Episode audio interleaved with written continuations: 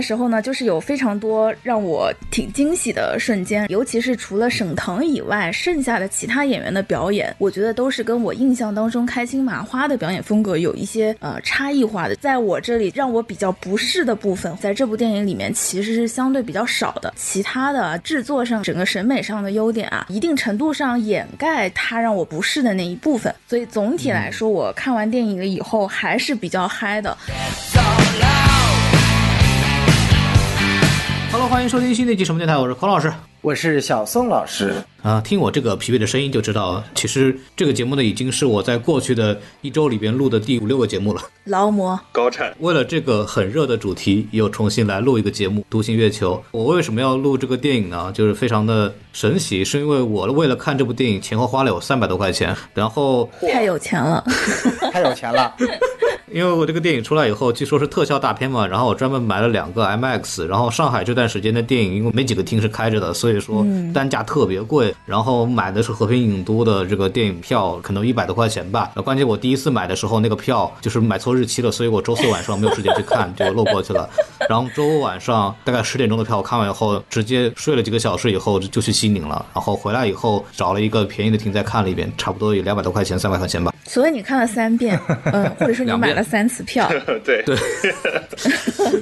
所所以我说就不讲亏的慌。行，虽然说已经凉了，呃，本期的阵容大家听出来了，其实我除了我和小宋之外，就是还有其他人。哎呀，好身份啊，其他人。我们不是自己人吗？我们是撕票俱乐部的 Lucia。大家好，我是撕票俱乐部的大卫，欢迎。哎，这么说，我们这个组合应该是第一次啊。对，小佑老师不加入的，就算是一个新组合，是吧？是啊，又熟悉又新鲜的感觉。所以这是那个阴阳怪气男团和上海组的关系。是是是，没有 Lex 不一样。这个梗就刷 B 站的人才知道。就是今天请到这个庞大的阵容呢，是因为之前露西亚问我们说这个电影值不值得看，然后我当时表示说中国科幻里程碑啊，一定要去看。没错。然后看完之后。令人惊讶的啊，露西亚这个常规不喜欢开心麻花的人跟我说，哎，我还挺有感觉的。对对对，所以我说，要不咱们就一块来录一下吧。对。然后又因为我们四个人呢都不在一个地方，你看，小宋在成都，然后大卫在北京，露西亚呢在上海静安区的某小区被关着。是啊，所以我们四个人是线上读书，然后很多人问小小老师这个在哪里，然后小小老师经此西宁一役，累的根本就已经说不了话了，对他也没看电影。所以他就没有参加。是，哎呀，太累了。就我们到底有多累？大家可以关注一下我们近期发的这个就前排收听 First 的系列节目，有大概十几期吧。我们纠结了大概五六个播客在一起发了一个节目，大家可以去小宇宙上关注一下，对，关注一下，谢谢大家。非常密集又勤奋了，可以说。没错，但是没有人听啊，所以说打个广告。对这个电影，说实话我也挺想聊的，是因为我就是经历了那个预期特别低，然后看了以后觉得还不错，但是发现其实口碑。其实并不算好，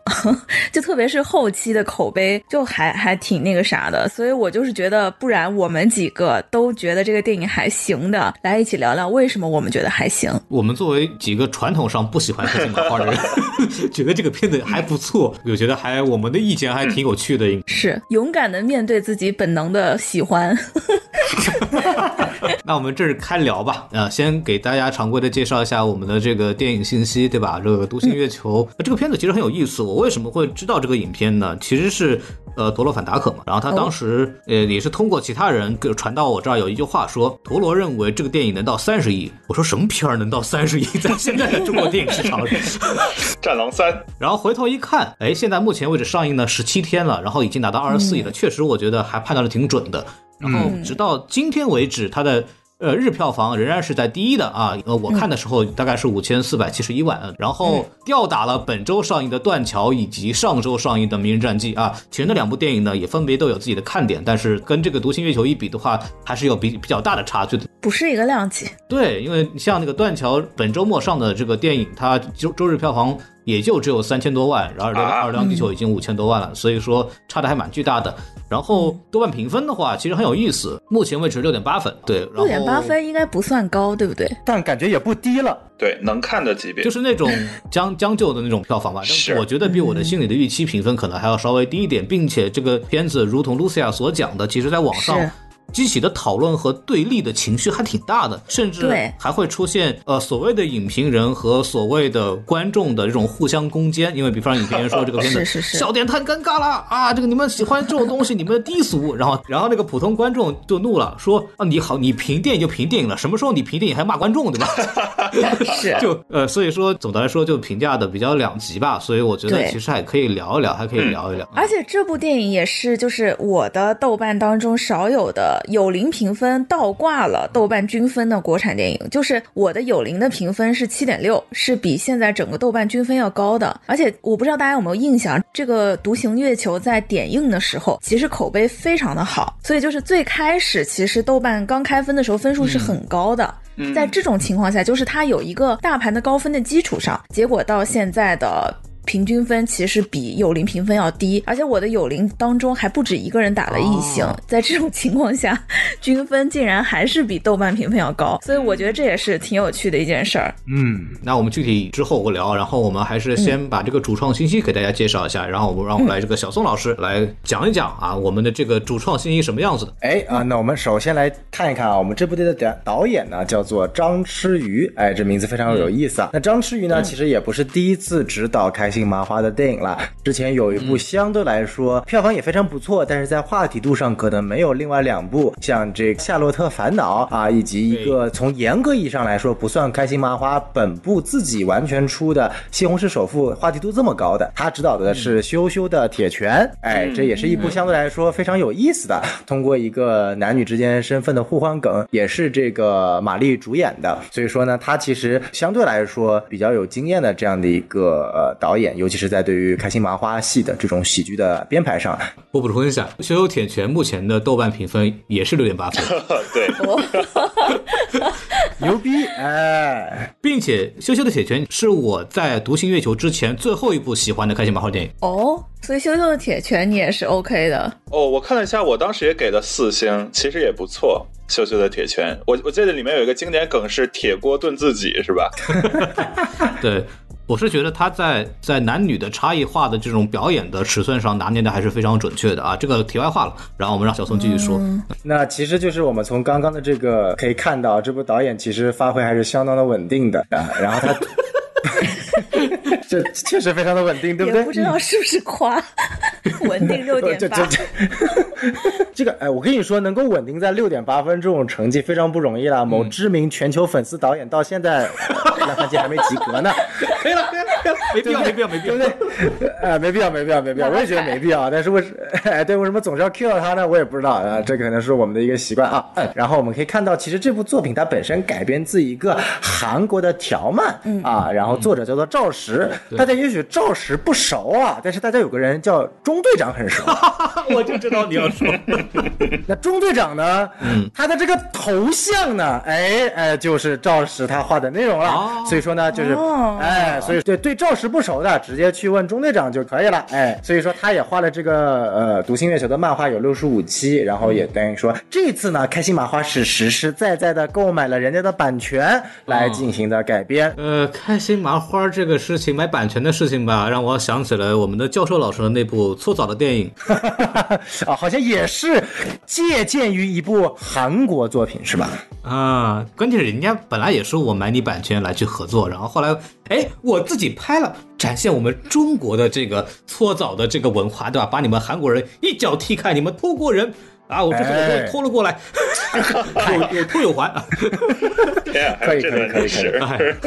不敢接，不敢接。哎呀啊，非常棒啊！虽然我很喜欢教授，但是这个事儿吧，确实蛮实锤的。对，然后回到这个节目，简单的把这个主创说完之后，主演你不说了是吧？主演需要说吗？哎，那我们来说一下主演。这部电影有两个大家非常耳熟能详的主演，一个叫沈腾，一个叫马丽。OK 了，交回给孔老师。哦，不还有袋鼠吗？金刚鼠，就是很有意思。这个片子的宣传口号是含糖量 百分之百。啊，对对对，确实我也我也经常看到。对，这 说实话，这个我也觉得很奇怪，为什么要宣这个点？是因为之前有些电影号称沈腾出演，但是他实际出现的镜头很少，是不是？不是有没有镜头的问题，是出了那个人就不是真人。就是这次呢，他也不得不百分之一百，对吧？因为沈腾大部分是独角戏，或者还有一个袋鼠跟他一块儿演。怎么说？沈腾的含氧量确实很高。然后也由于沈腾老师的票房号召力呢，就是含腾量也成为了中国的喜剧电影的一个票房的标准预期吧。嗯，就是没错。电影票房有多好，就取决于沈腾在里边演的戏份有多少，也可见沈腾在中国的这个喜剧类电影上的这么一个票房号召力。对，然后玛丽也是跟他多年的老搭档，但是值得一提的是，这是他们自呃《夏洛特烦恼》之后，时隔七年第一次就两个人又再次搭档啊、演男女主的这样一个一个组合。对，所以还是挺有意思的。所以总的来说，从呃卡斯也好啊，从这个开心麻花的招牌也好呀，这个片子呃前期的票房预期很高，也是可以说得过去的啊，大概是这么一个事情。没错，那么我们说完这个之后呢，我们来进行我们的这个常规打分环节。那个哎远来是客，对吧？让我们这个远在北京的大卫老师先打分吧。呃、好呀，那我我在豆瓣上给这部电影是五分制的话，我给了它五分。哇，满分呢？嗯，对，呃，然后主要就是我觉得，就像刚刚露西亚提到的，就是在看这个电影之前，我们可能会对开心麻花的东西有一点点成见，以及对于在今年这个大环境下能看到怎么样一个高投入、高质量的电影，其实是有一点担忧的。但是等我实际看了这部电影的时候，我是我觉得在笑点以及在幽默程度上是颠覆了我之前的认知，以及在整个的比如说特效啊，然后故事的设计啊，甚至整个观影体验都是超出我呃之前的一个期待，甚至尤其在今年这样一个相对来说电影行业不景气的情况下，是远超我期待的这样一个程度。所以最后我是给打了一个五分的满分，呃，其中有一分差不多是激励的一个分数，就是冲动打分。是因为超出预期，所以打分。对，我的话大概是四星，就是满分五星的四星。其实如果十分制，也就差不多是七点五这个水平，跟我的那个有令均分差不多。这个电影给我的感觉，其实也是超出预期是最主要的感觉。然后，其实孔老师跟小宋应该还记得，就是我在看电影前，我真的不止问了一遍，就是说，如果我是《夏洛特烦恼》看不下去，甚至逃跑了的程度，就特别难以忍受，那这个电影能不能看？就之前其实因为我对《夏洛特烦恼》的这个阴影，我其实麻花后来的电影我一部都没有看过。看特烦恼真，是 一部都没有看，就是啊《夏洛特烦恼》，我挑不出任何 优点。我印象很深，就是当年我是在电影院里面就被恶心到了，然后就是难以忍受，然后我就跑了。跑了以后呢，发现这个电影就是后来逐渐啊口碑发酵，就是它电影口碑特别好，我真的就是觉得人见人夸的程度。然后我就想，会不会是我没有看完，我对它有偏见？所以在上了新媒体以后，我就又看了一次，强忍着看完了，还是满脸问号。然后最后豆瓣上好像给打了个一星吧，就那种程度。嗯，完全不喜欢。然后再加上就是呃，比如说像前面提到的，它的一个《独行月球》的一个大的卖点是沈腾、马丽的再次合作和含腾量百分百嘛，就这个东西对我来说也没有任何吸引力，因为我对他们的表演的印象还是《夏洛特烦恼》那种就是很夸张的表面的演技。然后沈腾的综艺我也就没怎么看过吧，只看过一些 cut，你作为一个做综艺的，没看过他的综艺，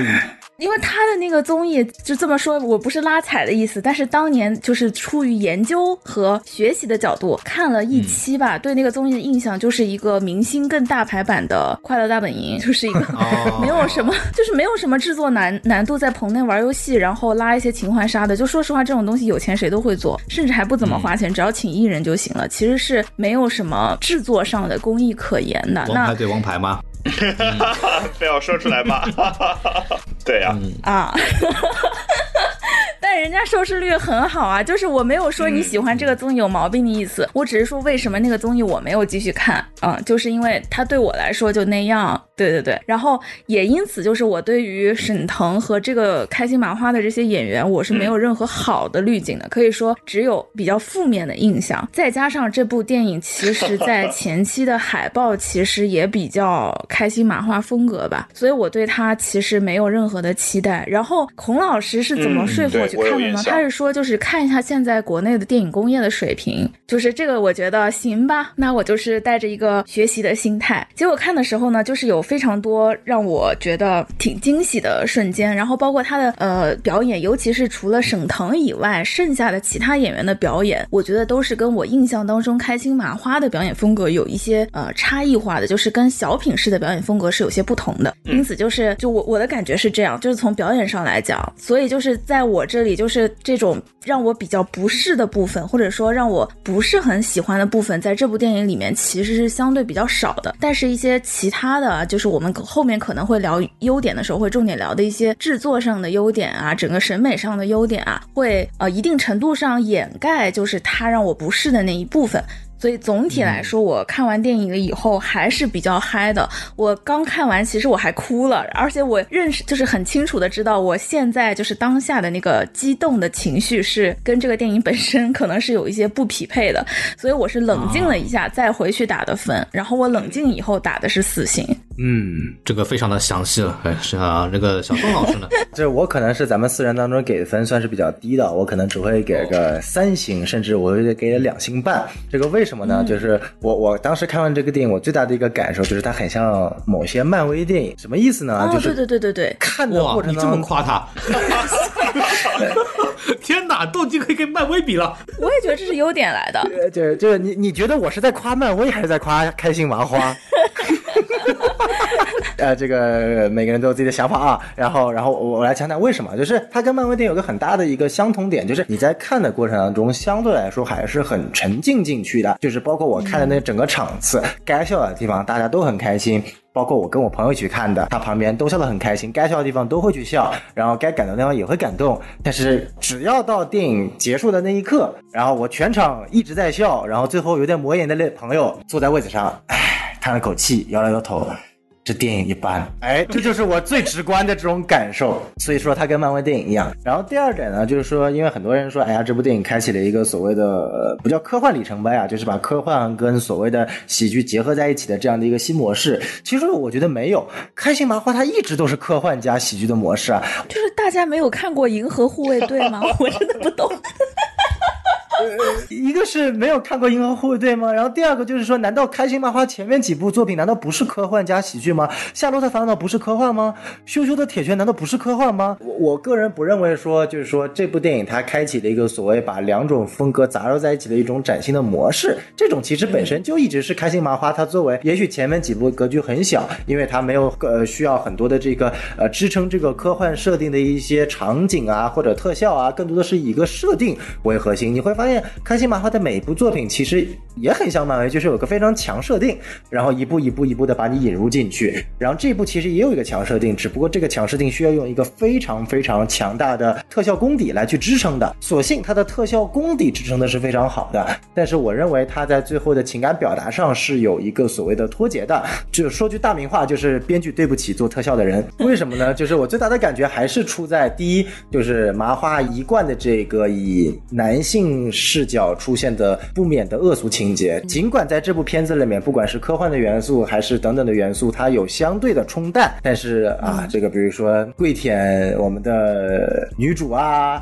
然后一些不切实际的幻想啊，甚至包括我觉得最后这个结尾，就是哎呀，怎么说呢？呃，也非常的满足了这个所谓的男性牺牲自己成全全世界的这种不能算是种缺点吧，就是他很了解自己的受众群体，但是我在这个方面看，我我并不觉得这是我会去喜欢的点。然后最后一点的话，我可能之后我们也会去细聊，就是它的笑点。说实在话，我我这部也许算是我看过的比较火的四部，从《夏洛特烦恼》到《羞羞的铁拳》到《西虹之手》，负责到这部《独行月球》当中，我笑的是最少的。我不知道这不是因为个人因素，还是大家可以去聊一聊，就是至少在这个层面，本质上没有被太轻松的笑到。啊，然后后期又有过多的煽情啊，其实我不是特别喜欢这个袋鼠的设定的，因为它既没有让我觉得发笑，也没有在后期煽情的地方，我觉得设计的很合理，所以说这个地方我会不会特别的满意，所以综上啊，我会打的一个可能，比如说我们就以三星为基准线吧，但是你说我没有打更低的原因，其实还是因为它过硬的实力，包括过硬的演技，这部的沈腾的演技，我认为是有一定的突破的，马丽是没有突破的，但是沈腾我觉得他在独角戏的表演上面是有突破的，然后另外毋庸置疑的，莫尔 FX 做的特效、视效，甚至这部里面可以看到一些导演比较精致的电影语言、镜头语言，我觉得是值得赞扬。好，嗯嗯，孔老师呢？哦，我我其实打了四颗星吧，然后就大家都前面都把该说的都说了。其实对我来说，我跟露西亚那个话就是，这是中国科幻电影的里程碑。怎么来说？简单来说的话，就是一个是它的工业技术，它的特效呈现其实是比《流浪地球》要做的。更加的精细的，就是你可以看到很多《流浪地球》留下的这个所谓的一些业内叫资产相似的素材，然后它会做的比以前更精细，包括袋鼠的特效，我们之后重点可以说它是突破了国内的这么一个特效的这个呃一个技术的呃实现的数量上和以及它的这个精细程度上。啊，那么从电影本身来讲的话，它也是一个呈现的很正常的这么个故事，然后整体来说还是比较流畅的，所以这种这种电影对我来说，它起码是有四颗星的啊，起码是有四颗星的，对，然后再加上它在整体的这个。电影品质上的呈现跟大卫说的一样，它是有惊喜的，就是它的整体的这个影像质感跟开心麻花过去的那种小品式的非电影感的质感比起来，呃，显得来说又进步了很多。包括它也贡献了一些我认为会是中国电影史的名场面的一些画面，比方说带出雪橇这个在空中飞过地球的这么一个场景，其实我觉得这个是在以后的什么年度混剪啊，中国电影混剪里边，它一定会出现这样的镜头。是那个画面我也很喜欢，嗯，所以总体来说，它肯定是一部质量比较上乘的电影。啊，给给四颗星没有问题。那么扣一颗星扣在哪里呢？扣在哪里？还是扣在开心麻花的一些一贯的一些毛病吧，它的一些笑点的铺陈上面。我觉得呃是低于我的预期的。是我先简单这么一说吧，重点我们可以这个在下面聊。所以说我们就先开始聊聊优点吧。所以说就是打分完了，阵营就出来了呀，三打一了。啊这啊这啊这，no no no no no。那让我小宋先说吧，来，先把你的这个这个优点来说一说。既然你最不喜欢这部电影的话，啊，首先我的第一个优点啊，它的名字叫黄子韬。哦哦，给我勾带。这个真的不是所谓的这这个这个没有优点挑优点。首先第一点就是这部影片给我最大的一个，包括我们可以看到，除了本身开心麻花的一些御用班底，比如说常远啊，比如说王成思啊这些我们都很熟悉的开心麻花的演员之外，其实有很多呃所谓的一些，比如说客串啊，或者说是一些我们经常耳熟能详的一些角色，比如说李成儒老师饰演的这样的一个所谓的负责人，然后包括辣目洋子，然后但是其实他们俩的表演，我觉得一方面跳不出他们的固有思维，第二方面。呃，也没有太大的一个给我的一个印象吧，然后反而是黄子韬，就是他饰演自己，尽管他也肯定没有很多的演技。但是自己去饰演自己，还饰演一个头秃的自己，然后又是把自己这种展现出来的比较矮化的、丑化的，并且能够信任的去讲到很多他曾经发生在自己身上的一些黑点，比如说勾带啊。我觉得其实是这个反而是我在看这部剧当中给我的一个呃核心笑点。作为一个我其实对黄子韬不是很熟悉的人，我既不粉他也不黑他，但是我大概知道他有那几个黑点。然后但是呃他的几个点，尤其是包括跟王成思两个人之间的这种感觉还呃。蛮有意思的，所以说这个可能是，如果你让我说优点的话，第一个直观感受进去的 就是这个。然后第二个，我觉得就是呃，我确实是在中国科幻界甚至视效界的一个里程碑。它的技术的水准，你很难本身不是一个所谓做大制作的一个呃公司去看到这么好的这样的一个制作环境。我就觉得这部电影是开心麻花的圆梦电影，有那种感觉，就仿佛他们之前做了那么多烂俗的东西，就。是为了攒钱做这个，对，开始圆梦的那种感觉。就是我不清楚，就比如说他们老板或者说这部导演是不是有这个所谓的科幻梦啊？但是就在我的感觉，就是说之前是作为一个对开心麻花的本身它的主创和领导团队不是特别熟的情况下，我确实没有想过他会把大量的资源、金钱和时间精力花费在特效这方面，而且是也是请到墨尔 VFX 这个本身我们在做《流浪地球》那个时候就已经火了。其实这是中国一家非常早从《悟空传》。开始，包括这个一出好戏，然后甚至我们非常熟的呃《唐唐探三》，然后呃，你好，李焕星，然后包括刚刚结束的这个另一部科幻的里程碑啊，这个外空中的哎，外太空的莫扎特，对，那也是他们做的。那个特效也不是就是就是那部不是特效差，是他妈审美差啊！那个我们那期节目里也说过，所以说可以看到他其实做了很多很多，包括《刺客小说家》，我非常非常非常讨厌，给了异形，但是我不得不承认他的特效做得非常好的电影。所以说第二点在特效层面，我觉得是一个非常大的优点。然后第三点的话，我觉得还是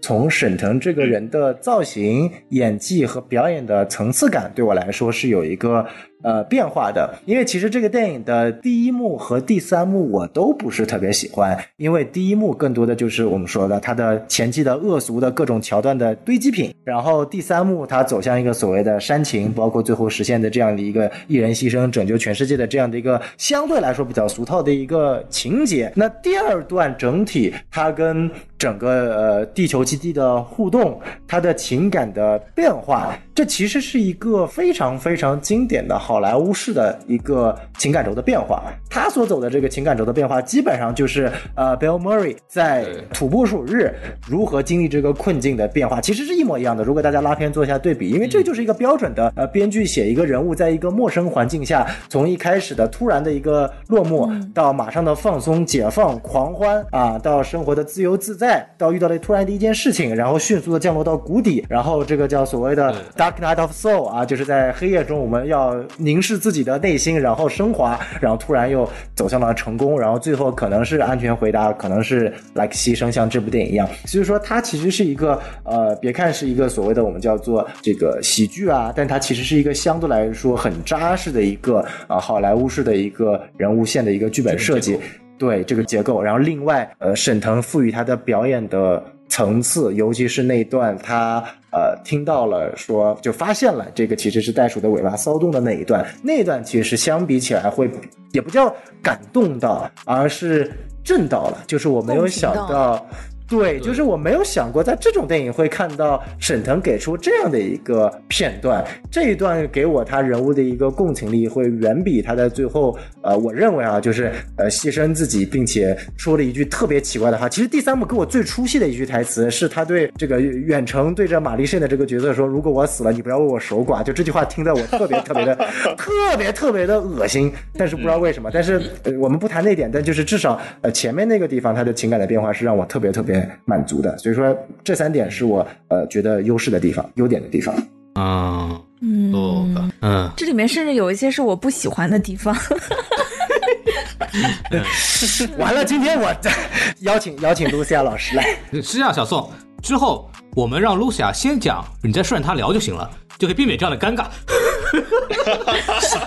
好嘞，谢谢谢孔老师，我就等你这句话了。我有一种感觉啊，就是就是，虽然我们仿佛是在分析很多的原因，但是其实这些关于这个电影的优缺点和原因，它的出发点还是你看完电影以后自己本能的那个喜不喜欢。对然后所有的这些优缺点是在你那个本能的反应上的一些加强和削弱。没错就是有的时候你本能上就是特别激动、特别喜欢，但你想想，哎呀，其实还有是还是有些缺点的，你再稍微去减减减弱。但是有些东西可能就是它最基础的原因就是本能，就比如说，其实在这个里面，沈腾的表演是相对来说我不喜欢的一个点，我反而是觉得，就是包括玛丽在内的其他地球上的这些表演，是让我觉得更舒服的，是让我觉得就是这这是一个电影嘛，它不是一个什么小屏幕上的短视频，或者是一个艺人的宣发的这个小东西，它是一个为大屏幕设计制作的，然后大屏幕为载体的一个商业作品，所以其实一切东西是为了这个大的剧情服务的。那其实我反而会觉得，包括玛丽和她其他的很大多数的演员吧，在这部电影当中的表演是比较为剧情服务的，他们都是很没有去喧宾夺主啊。但是沈腾他其实的表演很沈腾。我不知道能不能明白我的意思。我赞同露西亚老师。对，就是嗯他其实就是喜欢的人会觉得可能会觉得这是他的一种可爱吧。但是比如说像在我看的话，我会稍微觉得有一点点油。其实这种油嗯再加上像前面那个呃小宋也提到的一些就是比较所谓的东北直男的这种梗，也是这个电影里还留的挺多的嘛。那这些东西你就会觉得放在沈腾上，他会相对合理一点，因为仿佛这个人就不是说这个角色，而是这个演员本身的人设，似乎在很多场景下就是这样的，嗯是不是？嗯，他这个东西作为一个自己的标签了嘛。对对，所以就是反而是这些东西是让我觉得不是很舒服的地方，就包括就是因为黄子韬这个呃演员吧，就或者说这个艺人，他其实在在回国以后，在国内参加过不少的综艺，也演过一些电视剧，然后我当、哦。看当中看过不少，因此其实我相对来说肯定会比小宋要对黄子韬更熟悉一点。其实黄子韬他不管是在自己的微博的文风当中，还是在呃不少的电视剧的表演当中，他都是一个比较自我且青岛味儿很重的一个人。他是会啥啥啥叫青岛味儿？就是他的方言，嗯嗯，他也有那种一种愣小子的感觉吧，就是我是我觉得是这样的，就他可能演这个戏的时候，导演跟大家说，这个你演的那种憨憨一点，然后那个黄子韬说，导演憨一点怎么演？然后就是做自己就就就这样，就这样，哎就对了。哦，我懂了，我懂了，我懂了。因为我会觉得他很多的演法其实是就是在我这里我是能想象出来的，但是比如说他拿掉头套了以后的那个秃头，其实我是有点不舒服的，就是对我很不舒服，就是 你你不舒服不是理由。那个地方就是我会觉得有一点过度矮化了，就是其实我是觉得，比如说像一号线艺人和一线艺人这个笑点，就我是觉得嗯还挺有意思的，蛮好的。但但是那个但那一段儿我觉得很合理，因为它是毕竟是有一点辐射，然后是地球等于 末你的日，辐射都想。到了，哎，你太厉害了，你还我操，在给他找理由牛逼！我都没有想到，大卫真的过度解读了，因为你想一下，就是在那个里面他的一个形象，他那个假发明显是一个偶像艺人发型。也就是说，他在进地下之前，他就是戴假发的。他其实是在讽刺现在很多的，也不是讽刺吧，就是以现在很多真实的艺人，其实都会有假发片，只不过不会秃的那么严重。但是很多艺人都是戴假发片的，所以他只是在打那个点而已。所以他在地下就觉得这多累啊！哦我都在地下了，我还戴假发片儿，干脆把假发扯掉。那我结果完全没有是 get 到，对他，你想他在地上的时候还没有辐射呢。甚至彭昱畅假发片掉了，在这个 B 站上是超多播放的。对，好吧呃，用假发片不丢人，就真的很多男艺人都是用假发片。是。哎，但是我我就是觉得那个秃头没有美感，你懂吗我？理解你的点，但是就是我作为一个可能，比如说偏末日游戏的这个爱好者，我看到那一块还蛮惊艳的，我就觉得这个做的很真啊，就是把这个辐射之后的这些影响都保留出来了，然后他又带着假发片，对吧？就还就还维持着这个末日之前的这样的一个设定。哦我觉得我这个可能会占个百分之三十的可能性，也不一定全是讽刺。我们可以回头再看看其他的这个。所以不同的人看到同样的剧情的反应真的会很不同，就这些细节就会构成了整体的观感。所以我甚至会觉得啊，就是在这部电影里面，沈腾他们起到的这个主要的作用是票房号召力，因为其实我觉得沈腾那个角色是呃谁演谁出彩的那种感觉。哦，我这这就是我觉得很个人的地方，因为我本身对这个演员没有很强的那种就是演员的好感嘛，但是他确实是一个非常有，不管是票房号召力，还是放到综艺界这种对赞助商的 吸引力，这种它的影响是很强的。然后普遍的这个观众缘啊，这种也很多，我身边非常多的朋友都很喜欢他。对，所以大家不要攻击我，谢谢。我说回来，然后我我会觉得这个电影还有一些就是我比较喜欢的地方，一个是它的就是很多的镜头语言，像之前孔老师其实提到的那个，就是仿佛是麋鹿拉车那个画面，然后它其实是袋鼠拖着呃沈腾，然后在一个地球的影子当中飞跃的画面。其实像电影里这样的场面还有很多，就比如说像最后的那个很大的拍 plus，它就是要要引爆之前，然后它其实那个整个画面上面，首先尺寸其实就很大嘛，然后那个拍 plus 占了一个很大的画幅的面积，那样的一个场景当中，沈腾他作为一个主人公，其实只占了一个非常小非常小的画幅上的面积，就是一个嗯。小小的角落，小小子小小的人儿，然后在对角线举着一个核弹飞过去，就那种场景和场面，说实话，就是像现在我们很多时候在做画面设计的时候，会去考虑小屏观众，嗯就是比如说在电脑前看电影的观众，或者说电脑前看视频的观众，手机前看视频的观众，在做这样的一些视频设计的时候，我们是不会去放这种画幅比例的东西的，因为这样对小屏观众其实很不友好。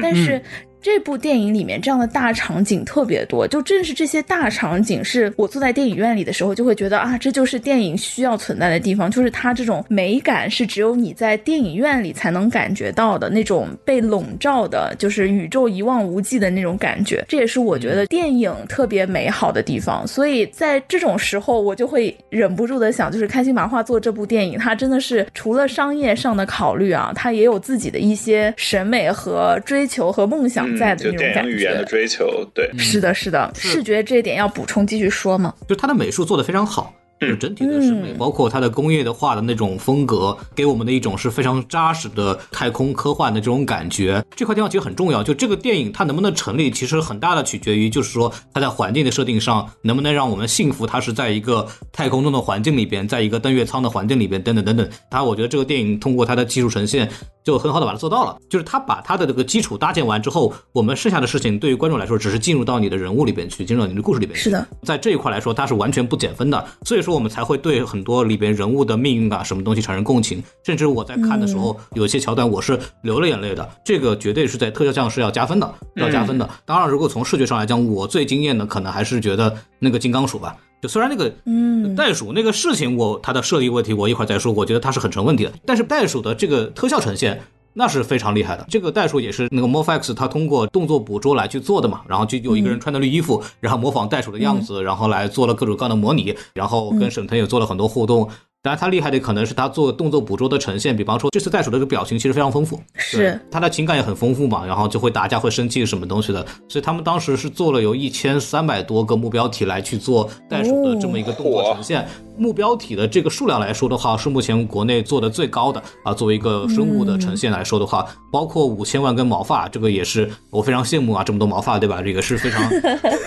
也也也是国内来说体量非常巨大的这么一个场景。你说大家有没有印象？就是里边有一段那个袋鼠看到那个沈腾扮演的母袋鼠的时候，脑子里呈现了那个白日梦的画面。然后有有有那一段有一个袋鼠的特写，而且是它的面部表情的特写，它有很多的表情变化。就那个场景本身做了大概十一个月，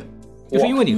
因为它除了这个袋鼠的表情之外，它那个上面还有那个饼干渣子。然后它这个嘴在动的时候，饼干渣子还会蹦出来，对吧？对对对对对，特效细节是做的非常非常厉害的。然后当时他们说，大概做一帧需要二十七个小时，你就想这个工时吧，确实是花了很久。我又不得不想吐槽了，就是特效设计师做了十一个月，是为了这么一个烂俗编剧写的这么一个桥段，我真的服了。这种事情让我觉得非常的，唉，对，但是这个很炫技。然后包括他们为了做那个月球表面，其实大概弄了两百吨的这个砂石去模拟这个月球表面的粉尘啊什么东西的，然后做了很多的实景。就是如果大家去看他的后期的这个拍摄的记录的一些小的花絮啊什么的话，大量的其实都是有搭了尽量多的实景来去满足演员的表演啊什么的。所以这方面来说，呃，都是。做的很用心的，然后他就给故事增加了很强的这种合理性嘛，啊，我觉得这方面来讲，那确实以特效呈现和视觉效果呈现来讲，《独行月球》无疑是在今年或者是过去的几年的电影里边，它是做到了一个非常领先的水平的，这个必须得说。就是如果大家犹豫说看不看，我说，如果你是为了看看中国电影的特效水平能做到目前一个什么样的程度的话，那个《独行月球》仍然是值得去看的片子，并且我还有一个桥段我也特别喜欢的，刚刚露西也说到这个运镜。它在该有的商业的呈现方面都做得非常到位，比方说那个袋鼠拉的这个登月车跑的时候，它那个很酷炫的那种表现车辆速度的运镜，包括之前第一幕沈腾去所谓追那个呃火箭的时候的那一场很刺激的那种整体的飙车的场景吧，都是非常出色的。对我觉得这都是中国的国产电影里边。基本上以前没有太遇到过的这么一个场景，像之前《流浪地球》的时候也有那个大货车的这种飙车戏，但是跟这个戏比起来，其实这部戏里边，其实在这个速度感的体现上来讲，它其实又进步了。就是起码放在二零二二年现在，就是我们现在的眼光、现在的审美来看，看这些东西你是不会跳戏的。当然，就是未来肯定技术会不断发展啊！就是请你不要五年以后回来跟我们说，哎，现在这个东西明明就很粗糙，对吧？我们讲二零二二年，对，起码现在看，我觉得是不会跳戏的。嗯，没错没错。然后我再补充几个，我觉得还有个小优点啊，就是还蛮有意思的。第一个是我觉得就是也不叫优点吧，就我觉得很神奇的是，有些桥段居然能过审。啊，这个我觉得蛮有意思的，就是啊，就是我觉得就是就是他在前期第一幕如此强烈的，呃，不能叫讽刺吧，映射了一些惯用的宣传手段，并且非常直观的表现了，当如果有人不满意的时候，我们该如何处理这种方式。上次。我记得拍出这种桥段，并且在国内院线上映的一部电影叫《我不是潘金莲》，然后这部电影发生多少多的事情，我相信大家也非常清楚。然后尤其像开心麻花以一种到主演现在都看不到了，没错没错，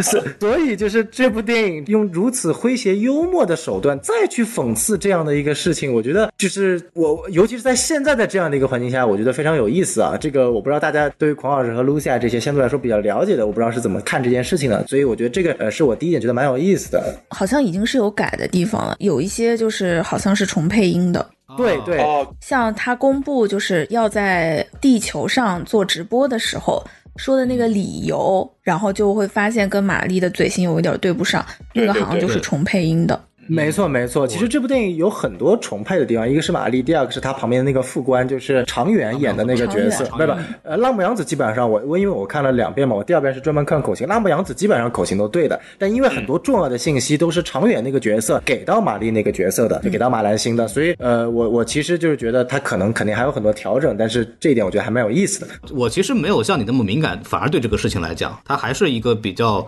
蜻蜓点水的呈现吧，我反而就是他一开始的那个片头呈现，我特别喜欢，就那个乐高做出来的那个效果，哎，我觉得好玩了。然后它的视觉效果做的也蛮好的，并且也比较呃简单的呃直接的把它的整个背景给交代出来了。这个东西我觉得是是有趣的。总体来说，它这个。剧情的基本的设定啊，什么东西，我觉得都在这个国产的类型片里边算是做的很扎实。然后我最后再提一小点关于音乐，其实这部电影我刚开始看的时候，其实片中给我最大的震撼不是特效，是音乐。你确实能够看到开心麻花有钱了，因为他买了两首我至今都不会想到在开心麻花的电影中会出现的歌。首先第一首就是《Fly Me to the Moon》，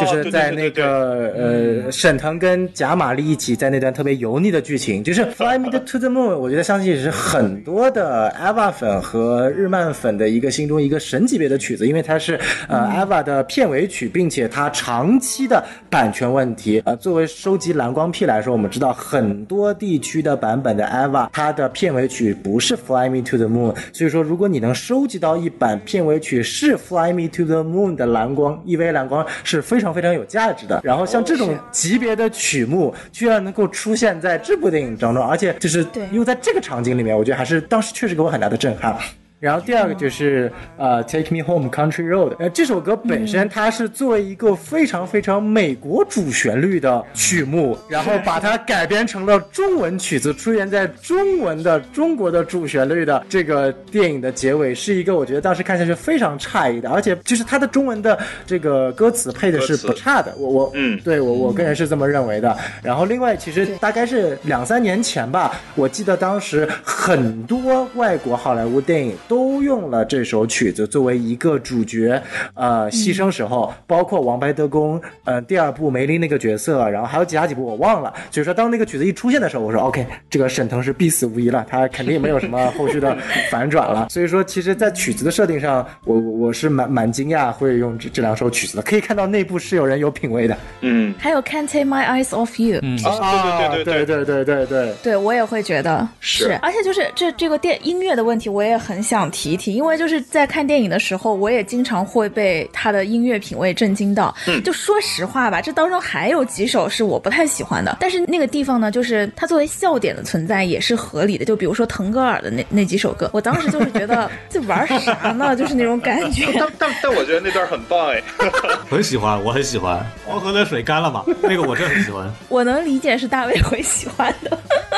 但是除了充当笑点那几首歌吧，我觉得他在一个就是嗯开心麻花的电影当中吧是合理的。可是这个电影当中有很多配乐是我觉得会超过我对开心麻花的印象的存在。这个其中就是对，就是很多包括很多原创的配乐，除了刚刚呃小宋提到那几首，他还有很多就新写的原创的弦乐呀等等的，整个编曲都很高级。然后我回来，因为我印象很深，我回来也查了一下，就是他的呃很多的配乐也是由得过金曲奖演奏类最佳作曲人。人奖的鹏飞去做的，就是他的这个音乐的团队啊，就包括我朋友圈里面，就是除了像现在它的这个原声碟已经发行了嘛，是华纳唱片去发的，然后此外就是有一个业界还就是挺有名的叫奔跑怪物的这个音乐营销公司也参与了一部分音乐的制作，所以就是呃，包括他们找的一些这个作曲人都是其实挺有分量，也挺有质量的吧，整体就是呈现出了一个还挺有呃审美品味的，同时又饱含音乐表情的一个原声音乐的制作。嗯。我觉得这个音乐也给整个电影的质感加分了很多。是我觉得你们都说的太优雅了。你看，我最喜欢那首歌叫《月亮不走，我得走》。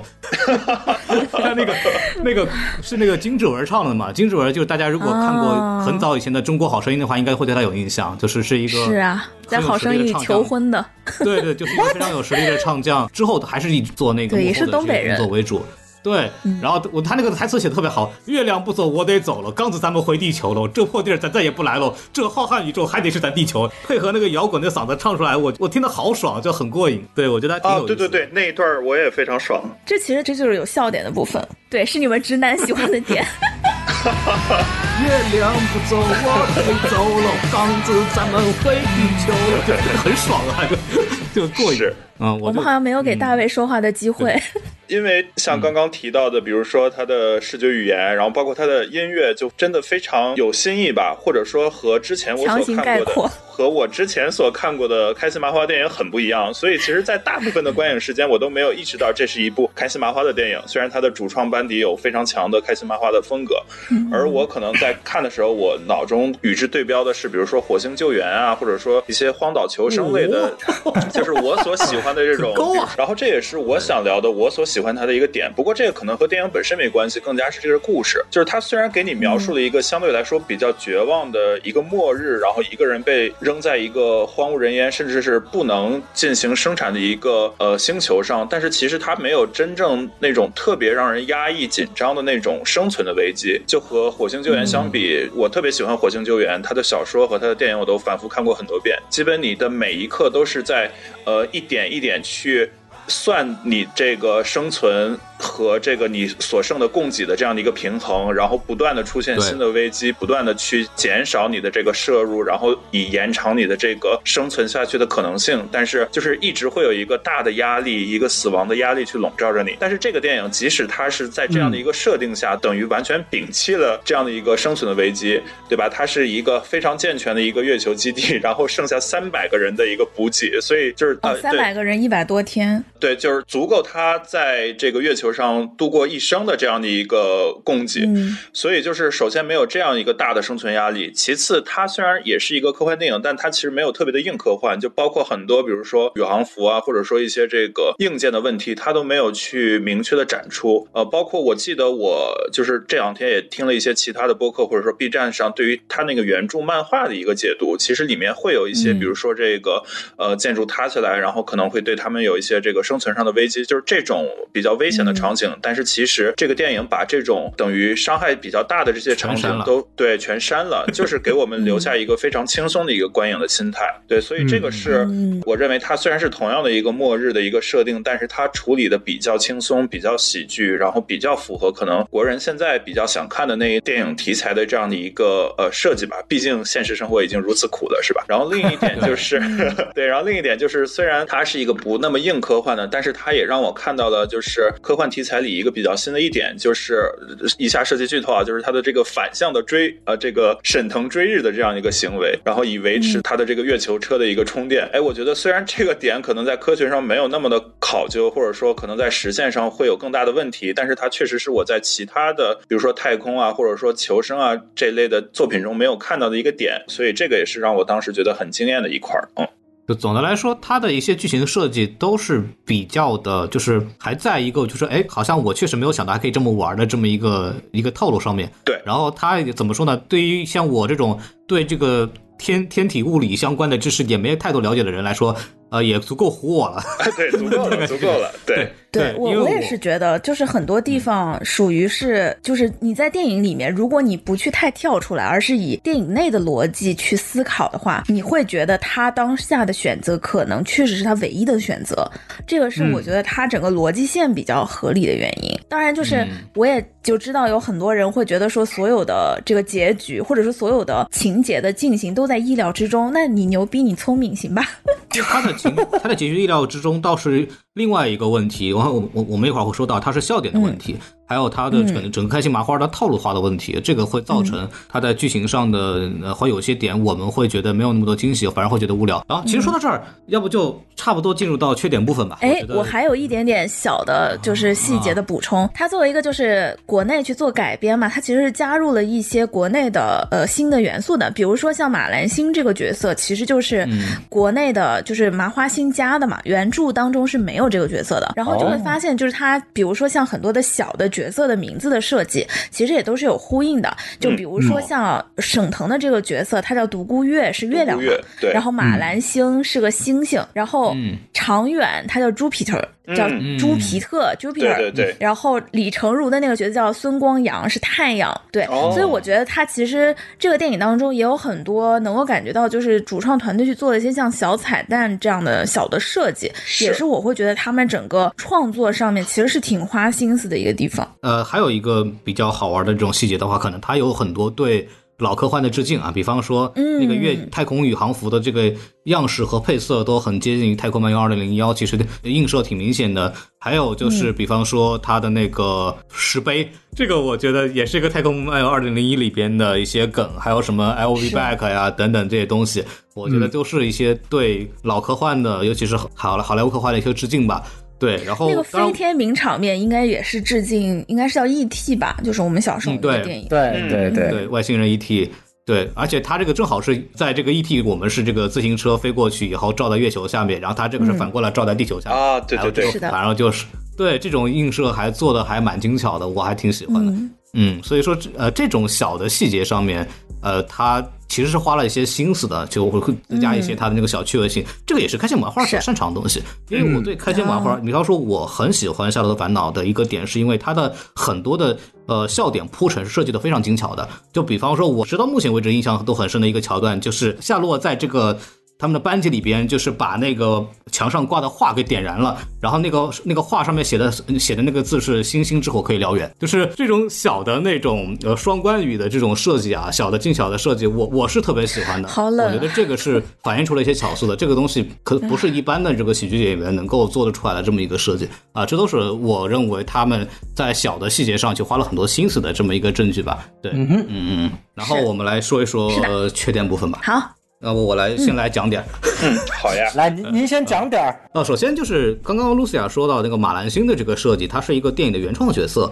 然后呢，整个电影的趋势点就是因为沈腾喜欢马兰星，就是暗恋嘛，然后就，嗯，即使我给我一个所谓的呃维修工的这么一个身份，我也愿意加入。然后为了这个人，我就想坚持到做这个任务完成，然后跟他表白。他是，然后他对马兰星的这个爱情已也成了整个全电影的一个呃核心的动机吧。就是所有的沈腾的决定，基本上基本上都是因为这个东西。对，那这个东西就很有意思了。就是他如果作为一个电影的话，我就我会觉得他的动机非常单一，就是但是不合理吗？我觉得挺合理的呀，这就是上头不，啊。他上头上的没有上头久。过我们？回到了花束般的恋爱的讨论，我感觉你们继续。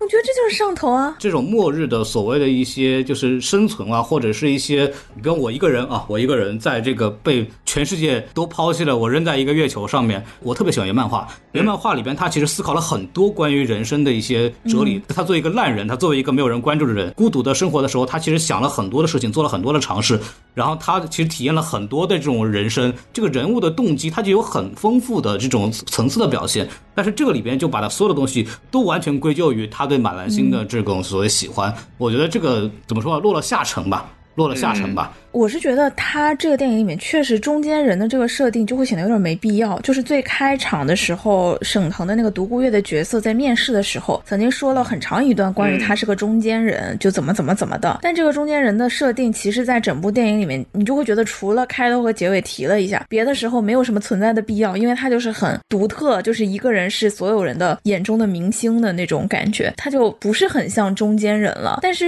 我会觉得他这个处理，比如说呃原著。的漫画是一个六十几画的条漫嘛，它现在变成一个电影，这种爱情动机是更简单的一种方式，更容易表达的一种方式。而且在这个里面，他跟马兰心的这种暗恋或者说感情动机，其实是他的一个小动机。我打比方，就比如说他在生死存亡的关头，地球已经毁灭了，他已经过不下去了。他当时要死的原因是因为实在是无聊呀，就是他一个人活在月球上又有什么意思呢？这是他的主要动机，对不对？其实这个时候马兰星就不是那么重要了。但是马兰星是什么时候比较重要呢？就比如说他在月球上面的月盾计划完成了，然后他已经开始闲得无聊，闲得无聊和回地球之间的这个空档，然后你终于有时间 去想想，哎呀，我要怎么表白？我觉得这挺正常的。所以其实马兰星的主要的作用是在这些时候，我觉得它主要是在这些时候起的。作用就比如说一些小事儿的动机，他为什么能够落下来？然后他为什么要加入这个团队？就为什么愿意做维修工？然后或者说是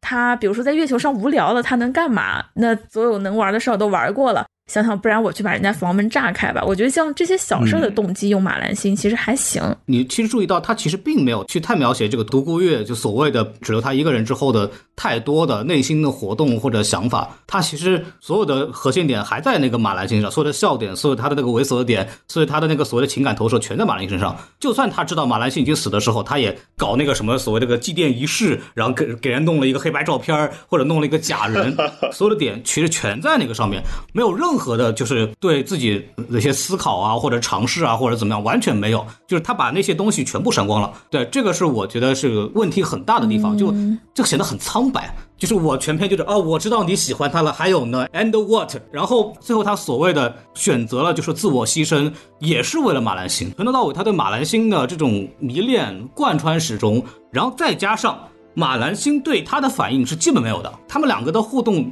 基本不存在，就是很苍白，很苍白。就是我知道你在开头就喜欢他，你在结尾也喜欢他，你中间有什么成长，有什么任何的这种人物动机的改变，有任何的这种更深层的层次的挖掘，完全没有，就是完全看不出来这个除了这个所谓的痴迷之外的一些其他东西。所以对我来说，我很难共情他。他跟漫画里那个独孤月是完全不一样的，而且漫画里的独孤月是他也是中间人，中间人什么叫中间人？不是说说我合群，我是一个中间人，而是说我不出挑，我不露头，什么东西我都不参加。他连他连参加这个项目都是被迫的。都是说，因为我是一个动物学家，然后呃，之前所有上去研究动物的那个科学家全部染病，全部上不去了，只剩我一个了。好，我上去了。我在里边待着待着，为什么我被遗忘了？是因为我研究动物的动物他妈全死了，然后就剩我一个，我根本没有人理我，因为我根本就不重要，根本没动物了。所以说他被剩下来了。他所有的东西都是基于一个，就是他作为一个中间人，所谓不出挑的这么一个后果。所以说他这个人设就显得非常丰满，他的人设、他的行为和他的困境是完全统一的。所以。所以说你会看他的时候，你会有很多的代入感，因为你会进入到一个角色里边去。沈腾在里边展现出的情感就过于单薄了。就是我知道啊，你是这个人设啊，我知道你为了他喜欢他怎么怎么样，然后从头到尾就除了这个之外，我感受不到其他东西，我很难真正的共情到里边去。如果不是沈腾的话，可能就看不下去。就这样。就是首先我先按顺序来回答，第一个，第一个就是在我看电影的时候，我理解的他为什么最后会选择去自己去炸碉堡，对吧？是其实就是一个炸碉堡的戏。我觉得是这样的，因为当时他面对两种选择，第一种就是不管派家了。他直接就回地球去跟马兰星团聚，或者说就是回到人群之中，并且还能跟马兰星团聚，因为在这个之前，马兰星跟他的关系已经比之前亲近了很多，所以感觉就是他从他这个角色的那种嗯直男心理，他肯定是觉得有戏了。对吧？所以说他其实回到地球跟马兰星团聚是一个似乎更好的结局，但问题是在当时的情况下，地球上的人当时的科技水平和他们手上存在的条件，如果他把那个核弹头用来送他回地球了，那么那个派家就会往地球撞，所以大家就是一起去死，他和地球上的所有人一起去死，这是一种可能。另外一种可能就是当时他听到的地球上的人的讨论，就是现在唯一一种让地球上的人不要死绝的方法，就是他带着核弹嗯去炸那个对对对对派加，对不对？所以说，就是他不管是回地球还是去炸派家，他都会死，这已经是一个他唯一的结局了。但是如果他去炸派家的话，会多地球上的人活下来。没有，我认为他去炸派家的话很很简单，马兰星至少会活着，就是他不去炸他，马兰星死了呀。我觉得他的想法是地球会活下来我。不认同，呃，是这样，就是接着刚刚 Lucia 说，其实 Lucia 刚刚提到这点特别好，为什么？也是我认为这个电影的一个缺点，就是他其实没有最后把沈腾这个角色给立起来，是什么？就是他没有做一个选择。我也不认为他最后是为马兰星而去死的，因为他没有选择，因为他要么回地球，然后他跟马兰星和所有的地球人一起被派加炸死，要么他去炸派加，然后剩下的人，地球上的人活下来。所以对于他来说没有选择。那这种没选择看下来，其实最后就没有把它这个，我不管你是为了马兰星去炸派加，还是为了地球去派加，这个区别做出来，就是他把这个东西最后的一个混淆了。对，但是就是我会觉得，如果说最后的选择是派加，派加就算降落到地球，不会直接让地球毁灭，就是没有到那种层级，就至少沈腾他有个决定，就说就算派加炸了，可能比如说又炸死了百分之八十的人。举个例子嘛，中国拍的电影嘛，就比如说这颗派加一落，落到了北美洲，会把北美洲剩下来所有的难民全部炸死，然后但亚洲地区还会这个存活下来。沈腾他就要做一个选择，就说我就直接回去见我的最爱的人了，还是我选择为了地球大义？那这个时候，如果他选择了呃去炸派加，给我的冲击力会更大，因为这就是有一个选择。我我依然觉得，如何体现一个角色在这种时候的一种他的一个核心的观点，还是通过选择。其实我们在《沙赞》那部电影里也讲到了，我为什么不喜欢沙赞，是因为他没有做出一个选择，他的生父母就是是不要他了，而他他没有选择，他只能接受他的养父母家庭了。那这样子，我觉得他并没有经历一个所谓的改变或者什么样子的。那也许就是在这部里面，在这样的一个结局设计里面，当然我不认为他最后是为了马兰星去炸了。派加，但是我会觉得他在结局的设计上会有一种更好的模式。如果通过一种选择的力量，可能更把这种他跟马兰星这种最后无法成的爱情描绘的更好吧。我自己看电影的时候，因为哭了嘛，所以我就是从我哭的结果来反推，就是我当时哭的一个原因，就是因为我觉得他没有选择，就是一旦他有选择以后，这个人物他忽然光环就太强了，就是太圣母了。你他这个角色从头猥琐到最后，他不可能忽然就变成了一个圣人的。他不该有那种光环，所以他在最后就是相当于是地球上的人也好，和他自己也好，都知道这是他唯一的选择。这个时候他还能开玩笑，那才是一个笑点、嗯或者说是泪点嘛。我补充一下，就是刚刚小宋说那个说到点子上了，就是他没有证明这一点，就是比方说你说他除了马兰性之外还惦记其他人，我没有从剧情里边感受到，因为他跟其他人是没有互动的。他重新找到生活的希望，是因为他的那个信号器开始有断断续续的反应嘛？那个反应他没有觉得是马兰星给他的反应，那个反应他就是觉得地球上原来是有活人的，对吧？他肯定跟地球是有情感的，他最大的那个祭奠的对象也是地球嘛。马兰星只是旁边小肖的一个照片，主要的主角就是地球。如果是这样的话，他在剧情里边设计的他跟马兰星的这种猥琐桥段就过多了。确实过多了。我也觉得过多了。因为是这样，他从头到尾所有的关键点全是马兰星跟他的一个互动上面去。最后他选择炸的时候，也是跟马兰星说了一句说啊，我我死了以后你不要守活寡。他所有的这些东西关键点上全有马兰星的存在。所以你告诉我说马兰星不是核心观点，我是不同意的。剧作上如果他这么，如果他不是这么认为的，他就是写错了，他就不能这么写。你好生气啊！怎么说呢？就是如果硬要给他做这个拔高，我觉得是没有意义的。他就是一个非常肤浅的，就是我一个一个一个一个男子，我为了我的女生，我献出了我的所有。他如果有更多的东西，他会有更多的笔墨去描写一些他的内心的挣扎，会描写更多他跟地上人的一些回应。没有，比方说像漫画里边，其实有大量这样的这种他跟地上人之间的错位的这种回应，来表现出他跟地上人是有很深的绑定的。但是这个里边，它一系列的剧情里边都没有去聊，所以说我还会坚持认为，它这个马兰星在这个里边的核心作用点是占据绝对主导的。我是这么觉得的，既然还在说，就我是觉得他就像前面说到嘛，他跟这个漫画的篇幅是不同的，而且他在做中国化的改编我，不不能叫中国化，就是开心麻花的电影的改编的时候，他其实对这个。条漫本身的剧情是做了很大的改动的，所以他这个动机的变化，你不能说它好或者不好吧，就是因为他做了这样的动机的变化，所以他也不太可能再用那么多的篇幅去交代漫画里的东西了。所以我觉得这是时长上的取舍是没办法的事儿。然后另外一个呢，就是我觉得他跟马兰星之间的爱情线不是没有意义，因为其实呃，我觉得他跟马兰星的这个就虽然是新加入的一个感情线啊，但是我自己来看，这个感情线是说服了我就是在我看来，他们之间的感情的变化是怎么样的呢？就是不以电影时间轴来作为这个顺序，而是从他们实际的呃物理时间上的时间轴来作为顺序。其实就是沈腾所扮演的这个独孤月角色，我们后面简称为沈腾啊。沈腾在本来就是想要放弃这个工作，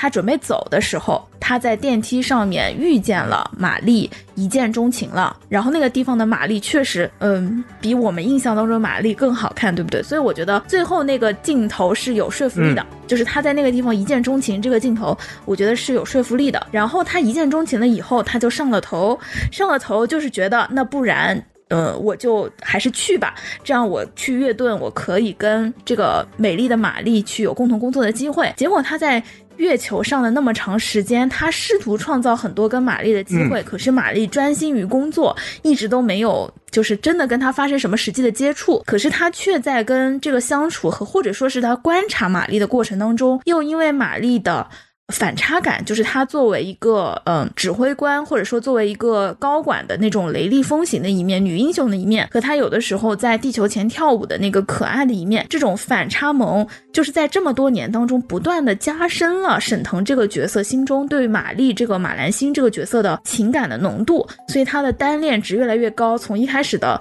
冲动上头就变成了一个很有很大的情感浓度的东西，但这个过程当中，玛丽对他是脸熟，对吧？都是中国来的，就我们都有点脸熟的，但是也没有什么情感上的关系。直到呢发生了月盾计划提前撤退的时候，玛丽在后视镜看到了小小的沈腾没有上来，可是玛丽知道我不能等，我等的话，我就是违背了我以多数人为原则的这样一个指挥官的原则，所以玛丽还是一狠心就飞走了。但她飞走了以后。其实心中肯定多多少少是带有一些愧疚的，因为他把一个活生生的人落在了这个月球上，所以当他在地球上看到沈腾这个角色被自己落下的人还活着的时候，他难免会有一些信念感，就是我希望你能活下去，甚至希望你能够努力的回来，就是有这种情感，我觉得也很正常。可是，在他能够看到这个视频连线以后，看到的就是沈腾很猥琐的画面，所以他心里这个时候就是还是觉得你很猥琐的，就是一定是没有喜欢的感情的。那什么时候开始慢慢产生这种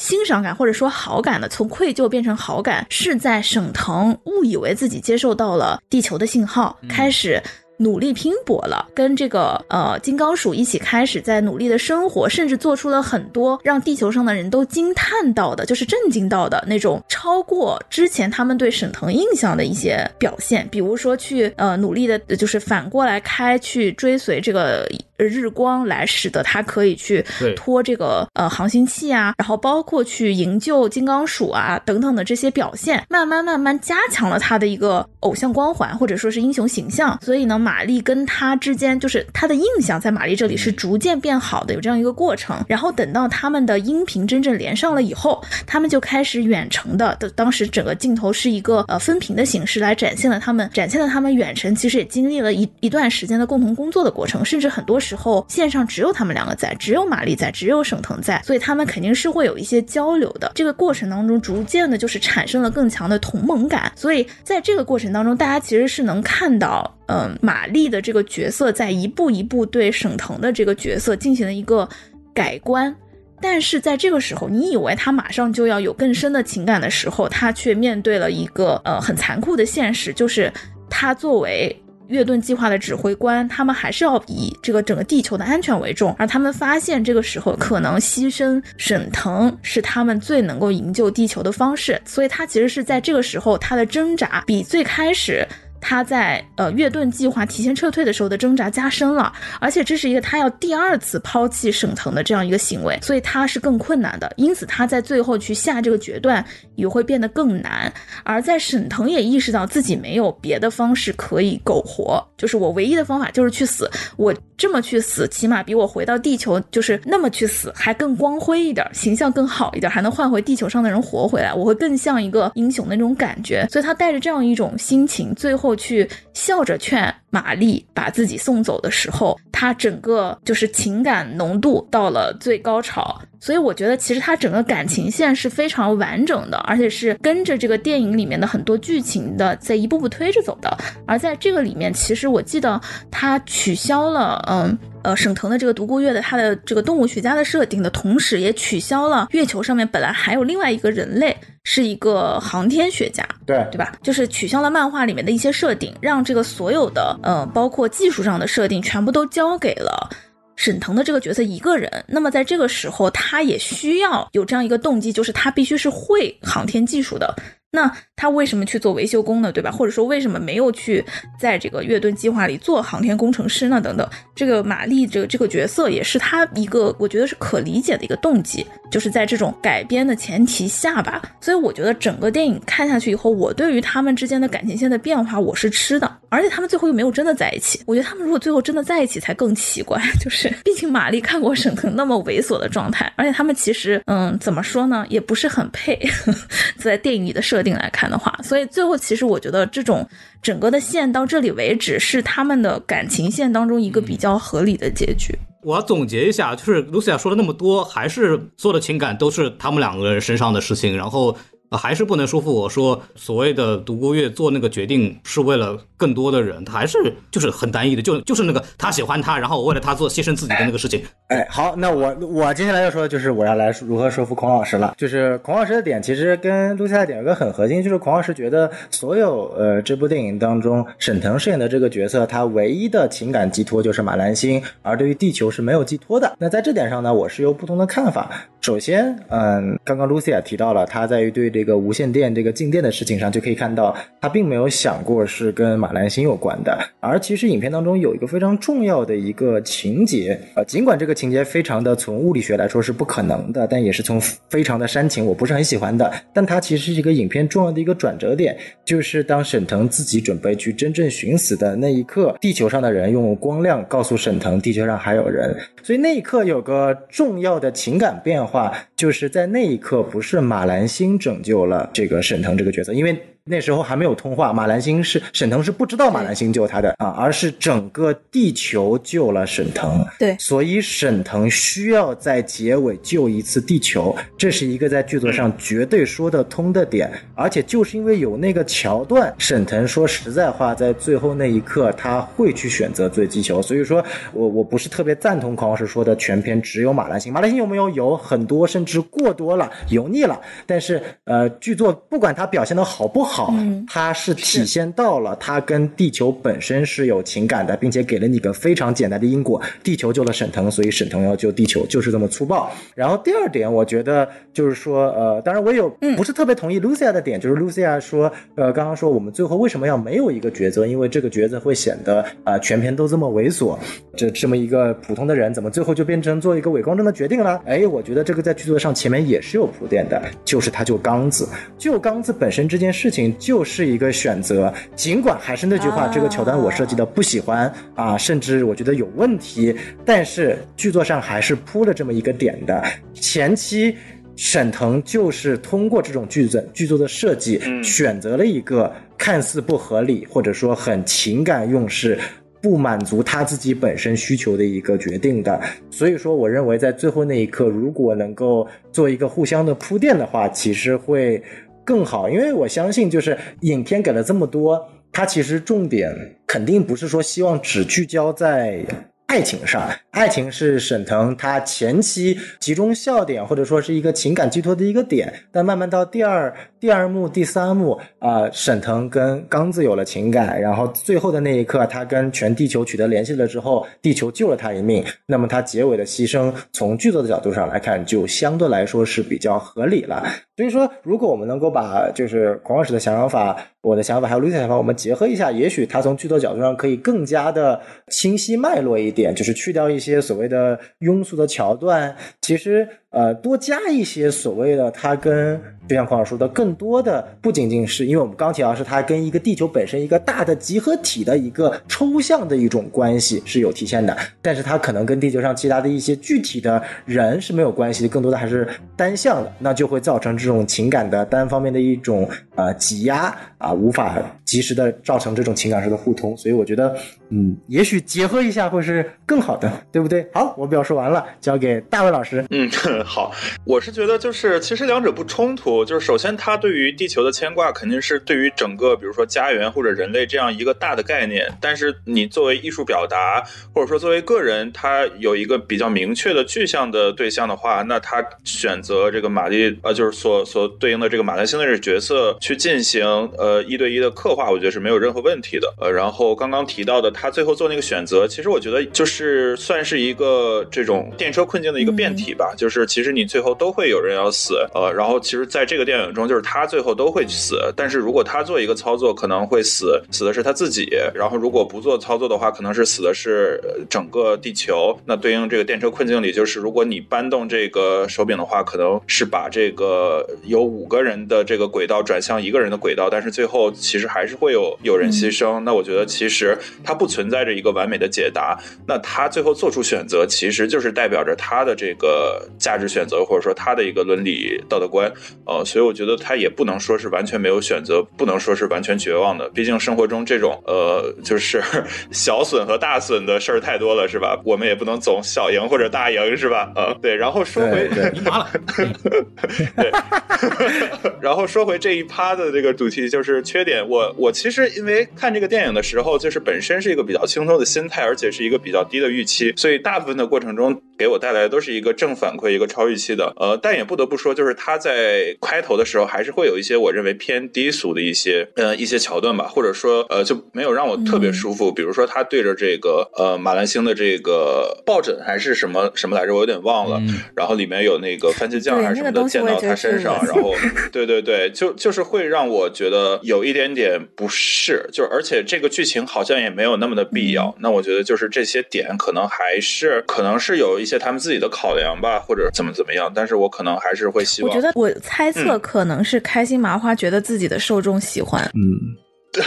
就是沈腾的这个角色，他就是怎么说呢？我觉得他就符合他的人设，就是他这么干，我是没有任何惊讶的。嗯嗯嗯就如果你说哥，我说我来写，说我要塑造这么个角色，这个桥段我是会选择的。我就是从剧作来讲，我是我认同他有这样的倾向。嗯这个咱们抛开就所谓的道貌岸然的东西，从内心上来讲，人内心阴阴暗面里面有没有这个东西？有，我可以这么理解。就如果没有这种东西的话，那么充气娃娃哪来的市场呢？它一定是有这个需求的。我我充气娃娃能够理解，但我不能够理解舔番茄酱当鼻屎舔。这个镜头给我的感觉跟当时我看《瞬息全宇宙》当中的热狗手是一个感觉。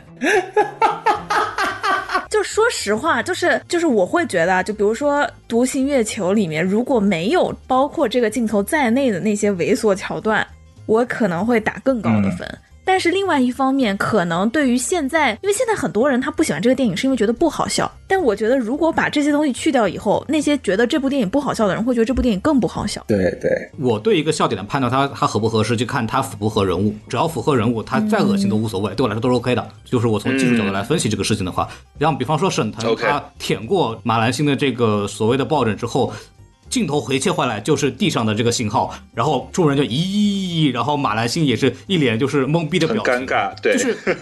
他对上的，他就是为了展现出沈腾就是这么样一个人，嗯嗯然后他也给出了就是从以观众视角的给出了地上的反应是一种“我操，这个人怎么那么猥琐”的这种表情，嗯，然后符合逻辑，然后也确实他就是为了说沈腾是个猥琐的人，我觉得这个就 OK，我就可以接受。OK，讲到缺点，我这边也补充几句吧。就是刚刚我们主要谈到的还是跟爱情线有关的，我觉得这个我们刚刚已经讨论的非常详细了。那我这边可能说几个，我觉得呃，在我看来，纯粹从我的角度可能会觉得有点问题的，就是呃，当然我们可以看到这次把科幻和喜剧的一个元素结合，其实做的还是比较有机、比较好的。但是它呃一定会出现一个问题，就是喜剧消解了科幻的一些严肃性和一些合理性。这个问题我们刚刚前面提到，但是像刚刚大卫说的一些，比如说，当然它不需要做到像火星救援如此缜密的一些相应的一些概念，这个我是 OK 的。但是比如说，它有些地方我就是有点不能接受的，而且是这种回过来想，它很取巧。就比如说，为什么沈腾最终呃没有上飞机，并且也没有人发现，在当时是因为坐在他左边和右边的两个人落枕了。哎，你说这个东西，就是你作为一个笑点，你去呈现，对吧？就是你作为笑点去呈现，你是 OK 的。但是你回想一下，就会觉得这件事情出现在一个呃如此相对比较完善的世界观的呈现的一部太空科幻片里面，就会觉得很扯。是是啊。就是这种地方，你回想就会觉得它不是说我刻意在一个虚幻的故事里面找真实感，而是这种真实感太过于突兀了。这个反而是呃我们国家做这种喜剧题材，尤其是这种科幻和喜剧题材的时候，需要向呃国外的好莱坞片学习的。你说，其实从实质上来讲，像《银河护卫队》这种东西的呃无厘头程度，难道不应该远远高于呃像《独行月球》这种存在吗？但为什么我们看这些好莱坞电影的时候，我们其实没有特别强的一个所谓的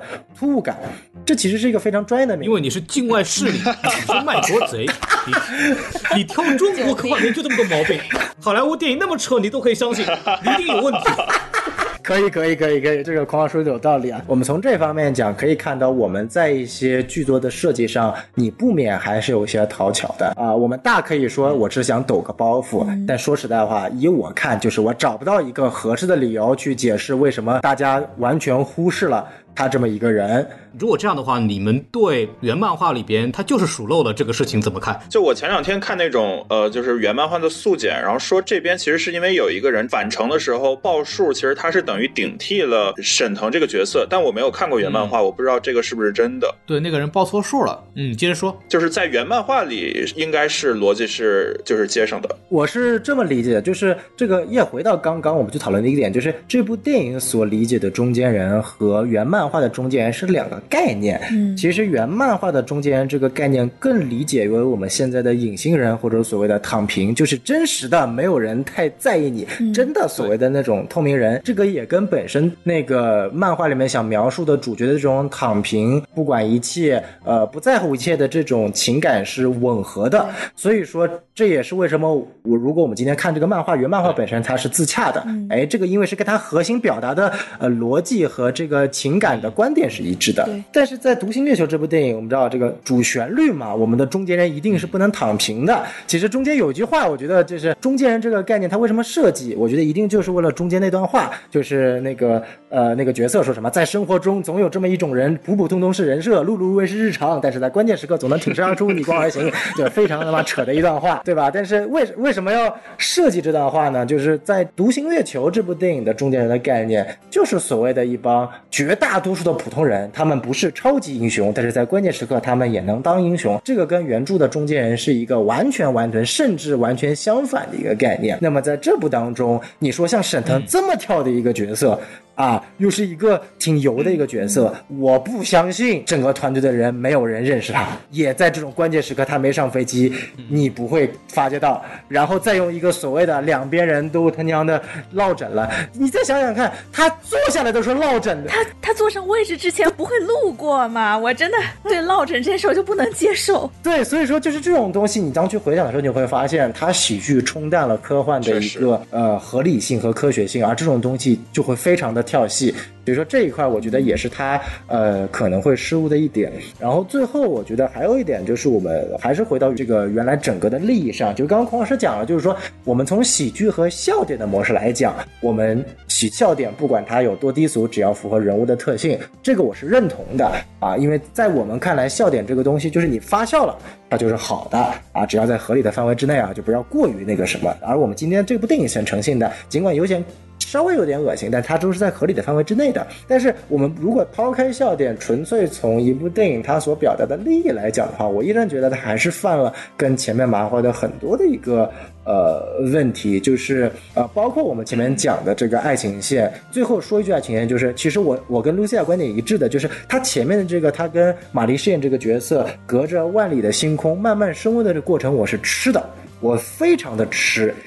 但还是最后那句话，他在牺牲之前那句“不要为我守寡”，彻底让我把这两个人之间的不管是暧昧还是感觉就粉碎了。确实就那地方我拿句翻了个对，就大白话来讲一点吧，就跟现在有个梗，就是第一天你认识一个男的，你们聊得特别好，跟你聊电影、聊音乐、聊文学、聊著作，第二天他说来看看你的腿，就是这种感觉，就是非常非常的突兀。我好不容易感觉到，就是沈腾真的是从一个单相思、一个猥琐男生，慢慢去考虑到马兰心所站的这个位置，他的重但，然后去跟他互相理解、互相融合、互相磨合的一个过程，然后到最后他来了。不要为我守寡哦！你谁呀、马兰心凭什么为你守寡呀？人家多大的地位啊？人家难道没有人追求吗？就凭什么就为你守寡？就算他真的愿意为你守寡，这句话也不是也不是应该从沈腾这个角色的嘴里说出来的。就是尽管这句话符合他的人设，还是那句话，也许这句话符合他的人设，但是放在整个电影里面就会特别的奇怪。回过去头看。《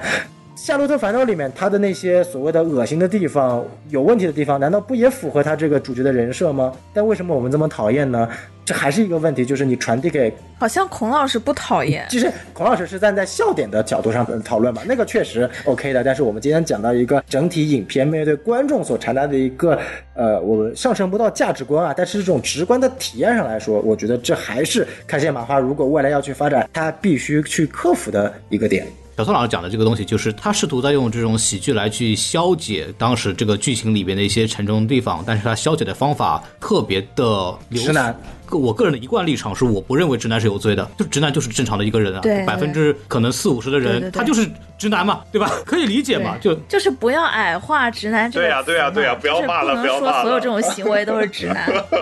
但是油腻是油腻是一个负面的词，这没问题。是是啊，对于异性的各种想法是是一个男性生理决定的东西，这个没有什么问题。对我我说回来，就是他的这个消解的方式比较的水平低，不会让人感觉像比方说我笑中带泪那种感受，反而没有，就反而会觉得哦，这个时候说这种话真的合适吗？那是他的台词水平有问题。我我是我是这样的感受的。怎么说呢？他把这个原著改的基本上就是原著本来想聊的东西他都没聊，就是它里边有很多就是因为这个人是一个大丧逼，他做了一些事情，但是因为他原著里边的问题是因为。所谓什么信号屏蔽呀、什么机器故障等等啊，传回去的画面，首先是那个没有声音，然后第二是它那个画面是卡顿的，所以说，嗯因为这个画面卡顿，造成了很多大家的误会，就是本来他是个大丧逼，本来我就是一个。吃饱了撑死的，然后撑都不行了。我偶尔说，我今天换点艰苦朴素的这个东西，拿一个小盒饭在那儿吃。然后只不过因为正好那个镜头卡在他吃小盒饭那个画面，大家说，哇，这个人哇精神毅力，他每天吃那么差，竟然还能保持这样旺盛的这种正能量，我好激动。其实没有，只是因为前段时间大鱼大肉吃太多了，想吃点清淡的而已。比方说，他又嗯给自己在那犯中二病，说我啊，我现在就是第一人是吧？我是 number one woman，我是第一勇士。然后结果那个画面因为这个卡顿，他截了一个 no 透过然后正好在 地上的本来有那个反对派准备兴起核战争的时候，说哇，我被感动到了，他这个反战的思路，我的天，他在在月球上的时候还能心系这个世界上的这个反战的情绪，我的天，然后被感动到，我就不发动战争了。也包括他里边锻炼的时候，本来说我要练成肌肉什么的，结果可能练了不到五分钟，我就把哑铃一扔，我就不练了。但是因为那个画面卡的那个地方 卡住了所以说正好有一个放弃了自己的拳击手看到了以后，哇，他在那练了六个小时，我的天，然后然后他就被激励起来，我要我要努力锻炼，等等等，就这种宣传上造成的偏差。是。这个问题，它里边有很多这种的比较贴近真实心境的这种梗，反而它在里边都没有做任何的呈现，反而比方说地上的反应是非常的机械化和脸谱化的，就是沈腾在上面做什么东西，哇，这个这个他做了这个好激动，独孤月这个人真的好正能量，他做了这件，基本上还是一个就是看直播的感觉忠。实还原了当时在月球上的反应，就是他反而展现的是沈腾这个角色的正能量，然后反映出了这个地下人的正能量。嗯，他没有那个其中的错位感造成的效果。反过来说，他也没有展现出一个更真实的更加这个有这个深层的这种可以思考的一些的点的这种反应啊，这就很可惜。我觉得，嗯，包括它里边所谓暗讽的很多偶像树立和崩塌的东西，在这个电影里边是完全没有的，就完全就就消掉了，所以我就觉得蛮可惜的。就是它那个配音的环节就会有点多余，就没必要。嗯反正你还是在就是如实的去还原他在月球上的事情。没错没错，就他他就没有那种很讽刺的，就是讽刺传媒的一种所谓造星或者塑造一个牌子，比方说王冰冰，对吧？对，就那种给你弄上去一个央视记者，救命啊然后然后一出个恋注意你的曲，马上发言马上马上他就啊就停职了，类似于这样，就是这种造偶像的这种在地上世界这种很讽刺的事情，呃，他本来的这个漫画要讽刺的点全都没有了，对，这个就蛮可惜的吧，蛮可惜的吧。然后就说笑点问题了，哎，笑点问题是这部电影面临最大的一个问题，就是我看到我在这个电影发布之后看到了很多的影评，包括很多视频的吐槽什么东西的，其实大家的争论点都在这边，就有很多所谓的就是影评人也好，就是那种观影经验比较丰富吧，就是他就会觉得很多的笑点很尬，我们刚刚也讨论了很多嘛。然后说啊，你们会因为这种笑点来笑的人，我觉得你们对中国电影的进步没有任何的帮助，对吧？你们要求这么低，然后很多观众受不了，说哦，笑就好了呀，我笑我还什么犯错误了吗？难道就说 难道我就不能笑了吗？你们这帮人上人凭什么这么说我？然后就因为有不同的立场嘛，所以就形成了这么个笑点的大混乱。很多人说这个笑点不够高级，然后反过来就说啊，笑点还有低级高级吗？我笑不就好了吗？就这种东西，反正有很多讨论吧。你要问我这个事情的话，我认为首先。我们等会儿再说笑点高低级的问题。然后，开心麻花在这部电影里边仍然暴露出了他在很多笑点滥用方面的一些问题。就比方说，我一提到开心麻花，两个标签，一个是谐音梗，一个是没有意义的反转。就我举两个例子，最典型的例子，谐音梗《夏洛特烦恼》，我的，就是这个东西 笑不出来。毫无，就他没有前后文，他只是硬搬出来这么一个包袱，这个就显得非常的尬。这有什么好笑的？对，呃，为什么李诞很讨厌谐音梗啊？这个虽然李诞讨厌谐音梗本身也是个梗，但是李诞讨厌谐音梗这个事情，呃，我是理解的，因为谐音梗是最容易想的笑话，它的创作成本非常之低，嗯，然后它确实又很直给、很廉价，能唤起笑声，但是从一个创作者角度来说。我们会认为这种梗实在是过于无趣。如果他在这个电影里面反复用两到三次的话，我会认为这个电影实在是主创上在笑点上没有花心思。第二个问题，这个电影跟韩寒的很多电影是一模一样的毛病，就是莫名其妙的反转。他反转多到说，他只要出任何一个铺垫，我知道他下一步要干什么。比方说李成儒摔跤这个事情，刚刚给李成儒一个推进一个镜头，一个竖立的镜头，啪一下摔倒了。他摔倒那个时候，我早就猜到了。这就是吊带儿对，掉队儿。我不是说这个东西我我猜得到我有多高级，而是说，当你反复使用一个滥用一个笑话的时候，它被别人猜到以后，它的效果自然就不好了。所以说，这种东西开心麻花反而在这个剧里边反复、反复、反复使用。基本上所有沈腾的包袱，百分之八十以上的包袱全部仰赖于这个东西。沈腾还有一大部分的，你感觉到他要做个笑点，就是通过夸张的表情，那个不就是史相吗？嗯对，就这种东西都是我笑不出来的。给吧，就是不能说低级，他很直给，所以说他就显得比较廉价。我举个反面的例子，我觉得其中有一个效果是好的，就是就他们在那个登上火箭逃跑的时候，沈腾一个人椅子转过来，看到那个屏幕上正在显示那个。就是 warning，就是那个危险的那个信号。啊，我们以为说，哎，你应该知道了吧？结果他反过来以后，沈腾闭着个眼睛，一脸陶醉的戴着耳机在那笑。对对对哦，这个是好的，就他没有任何的。他对对对，那个地方我也他笑。他这个反而没有任何的所谓的直给的东西，但是他又是合理的，然后又反反映人物情境的嗯这么一个呈现。哎，然后这个这种展现方式又是一个之前我没有太遇到过那种比较新奇的这一种视觉呈现表达。这还是会表现出开心麻花的大部分的喜剧，我会理解为就是以我对开心麻花的能力的理解，他们不是不知道高级的东西怎么写，而是他们知道就是大部分的受众就是吃那套啊，就是这么一个逻辑。我不知道这样说会不会有一些就是文化地域攻击啊？因为就是确实我不是北方人嘛，所以我会觉得，包括就是开心麻花，还有还挺喜欢用一些比较低俗的梗的。我觉得这些东西会不会都是二人转呃，来的？也不是，它我不能说它是二人转吧，它是一个民间喜剧的惯用方式。我本人并不排斥这种手法，只不过你要适度，你不能全场全是那几种包袱，嗯，因为那几种包袱很好写，它特别的。我是觉得会有一些人是觉得那个是好笑的对当然，就是我相信会有一些人在那些东西上笑出来，嗯，但是我自己反正笑不出来、这种感觉。因为我比较的喜欢去研究嘛，呃，我我会研究为什么会对某种某种笑话会发笑，就是吊带儿也好，史相也好，包括那种所谓的刻意反转也好，它从呃喜剧的包袱设计来讲，它确实是有效果的。但是，嗯它的核心点在于，就说你到底在一个电影里面要用多少次？如果你反复使用，并且如果我还是一个看了无数个这样电影的人，那我对这个东西的接受程度就会比较差。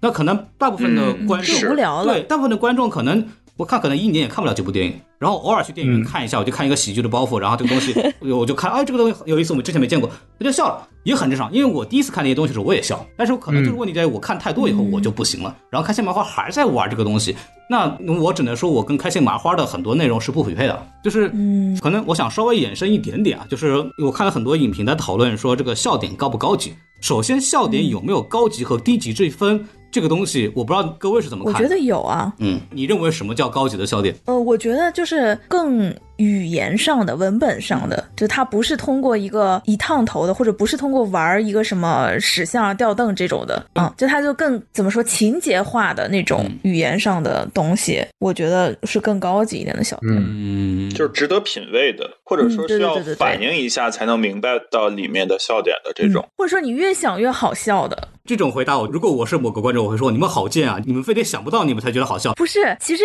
这个过程是这样的，就是你越想越好笑，意味着你还是想得到的，嗯。所以你还会觉得自己聪明，OK，就会加强你对这个东西觉得好笑的感觉。小宋老师有什么想法吗？对这个高级低级笑点这个，我个人会觉得笑点是有高级和低级之分的，但是呢，我说实在话，第一，我对喜剧没有系统性的了解和研究；第二，我没有看过非常非常多的喜剧电影，呃，甚至我对一些周星驰的电影也不是特别感兴趣，我也没有感觉周星驰的哪些电影很高级。但是从我角度来思考，我没有办法对高级和低级这种东西做一个。普世性的判定，我只能以我自己的标准来定义高级和低级，所以这个东西真的非常非常非常难去讲。我举个例子吧，我们今天看一个呃别人结婚农村闹新娘洞房的一个视频，他笑了，这个东西有没有笑点？他也有笑点啊，他低不低级？我认为是低级的。哎，那有的人认为他就觉得不是低级的，因为他就生活在那个环境里面。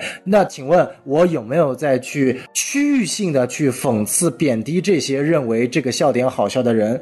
我认为我是有的，但是我觉得我正当化，我就是会去讽刺这些人的。但我们去换到一个更高级别，你说有些影评人说看这部电影发笑的人是呃不推动电影行业发展的，但如果这个情况确实有的话，我认为从我的角度思考，首先第一，这句话我觉得是说过了的，他的言语和表达是有问题的，但他所背后去反映出的一种内容是存在的，就是还是那句话，喜剧只是一个文化的或者文学或者艺术的表达方式。那我们综上去看一个大环境的话，那确实我们在整体艺术的，尤其是通俗流行艺术的表达方面，不叫低级，就是没有那么高级。但是这个东西有没有那么重要？是不是这个高级和低级之分影响到了我们作为本身人的一种这个原则性的问题？那我也没有。就比如说，我可以很非常淡然的跟我一个朋友说，哎，我的笑点或者我的我的我的文化水平也不叫文化水平啊，就是我的艺术鉴赏水平，就是我觉得我比你高。他同意，我也同意，但是这两个并不妨碍我们的日常交流，因为他对这个东西不看重，我也知道他对这个东西不看重，我们自己知道就可以了，但没有必要把它做成一种群体去打压另一种群体的一种标杆。这是我对刚刚黄老师讲的笑点低级或者高级的一种理解。就我一直希望能量化，就是这个东西到底什么叫低级，什么叫高级，它有哪些呈现，或者我在想是从我个人来讲，我会觉得哪些东西是不够高级的啊，就是我在思考这个东西，所以我就。你要往下拆，我就会从几个方面来聊我我对这个东西的一个看法吧。呃，首先我会先说我判定的一些关键词，呃，一个是信息量是否够大，一个是你的作用对象，以及是否有稀缺性，是否足够的准确和完整。那这几个方面的表达呢，我会通过笑的原因、创作目的、创作成本和笑点的消费这几个方面来去进行进一步的阐释啊，说的跟论文似的。让我们现在开始啊，就首先就是从笑的原因，其实就可以分成几种嘛，比方说。呃有些笑话，我们说很多下三路的梗，很多所谓的黄色笑话，那种就是没有什么任何技术含量的黄色笑话，它可能为什么大家会笑，是因为它聊到了很多大家平常难以启齿的一些原始欲望，比方说的性啊，比方说一些屎尿屁的东西啊，啊，这个东西因为大家平常不能聊，他别人就讲出来之后，大家有一种啊这种所谓的因此而发笑啊，这这种笑话。啊，相对来说，呃，我可能会认为认为这个东西它比较容易，比比较的。而且说实话，就是我觉得像这种东西，它不只是低级，而且我觉得是有点危险的，因为它是介于所谓的搞笑和恶心的边缘。嗯，它在让可能有一部分观众觉得好笑的同时，它会让另外一些观众觉得恶心的。冒犯性嘛。所以我我会觉得，所以我会觉得，呃甚至不只是冒犯性。你说他冒犯了谁呢？但是他真的就是恶心，嗯就包括屎尿屁的笑话也是，我就会觉得有点恶心。当然了，就比如说有些像 cult 片这种，它里面会用这种，我觉得也无可厚非。但是，比如说你越是想要面对更商业的、更大众市场的、更广泛的这个受众面的，甚至是呃想要老少兼顾的，对吧？就是会有很多家庭观众的这种商业大片，可能像这一类的这种比较屎尿屁啊、下三路的笑话，我我其实觉得还是谨慎的使用。没错，没错。嗯，然后还有一个问题就是，比方说很多人会笑，是因为它是一种展现出优越感。比方说很多所谓嘲笑类的东西，比方川普在这个他的演讲里边。嘲笑他的这个其他的候选人，然后就挑他们的一些很多生活上的问题啊，什么东西去就是抖包袱啊，这个东西大家他的这个受众也很爱笑，这种嘲笑也是一种，我觉得呃相对来说要要要差一点。这个有点像我想到以前沈玉琳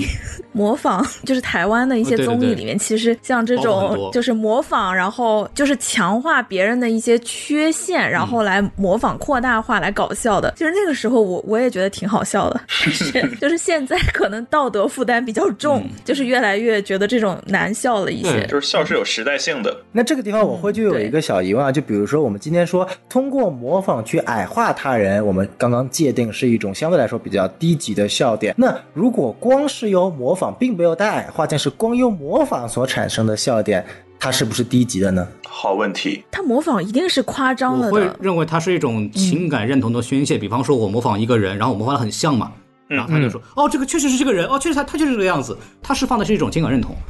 就他反而不会是一种嘲笑，我会这么看待。对对对对对，嗯就是他是否有一种恶意在里头，反而是没有的。他就是一种我模仿一个大家觉得很像的东西，然后大家都认同，哇，这个确实好像。他其实正向的这种这个想法会更多一点，或者学得很像，或者是哎，我就让我回想起了那个很有意思的人，反而是 OK 的。就是我觉得模仿其实都是在找某几个嗯点，他一定不是说 copy 了。他一定不是说我长得跟你一模一样的，对吧？他就是找到几个很很有趣的点，然后把它夸张化的表现出来。那如果这些点是怎么说呢？比较缺陷的，那他就是嘲笑；如果这些点是比较可爱的，然后他有模仿的夸张了以后，他就会放大这种可爱，嗯。其实就会比较好笑的同时，也没有什么很强的冒对犯。比方说那个本尼特克特康伯巴奇，然后他就他就很擅长模仿，他就会经常很多人就会要求他去模仿很多复联其他演员的一些口音，比方说绿巨人哦是。啊倒垃圾应该怎么说，然后怎么怎么，他就模仿的很像，不会有人感到冒犯，他就是觉得这是一个呃有趣的模仿，然后他的模仿的这种东西很对对对。也很正能量，就很正向。就如果说比方说我举个例子，传统相声里边有个东西叫学聋哑，然后我在模仿一个聋子哑巴，然后我是一个负面的表象的东西，这个就有嘲笑的含义了。所以说，在传统相声的表演里边，这个段子在说之前，一定这个演员会托付几句说，哦，我们不是说那个什么为了嘲笑残疾人，我们只是在这个情境里边表现出这么一个喜剧场景。相声演员一定在表演这个段子的时候会提前说这句话，这就是去避免这方面的麻烦，让这个笑话显得没那么有这个冒犯性。其实刚刚孔老师的这点又衍生出了一个更大的话题，当然我们今天不去讲，就是所谓的脱口秀的笑话需不需要注重冒犯性这个话题。这个当时在奥斯卡之后，我们也有了激烈的争论了。其实这是一个非常非常，其实也是跟喜剧核心的一个点。待会儿我不知道有没有机会可以去延伸一下，其实我想听听孔老师的一个看法。我们也没有机会当时针对于这样的事情做一个呃及时的一个想法，但其实今天在这个话题，既然我们聊喜剧，其实这点就我觉得很关键，就是冒犯别人本身是不是一件低级的事情？我这是我自己的一套认为很正常的一个事情，就是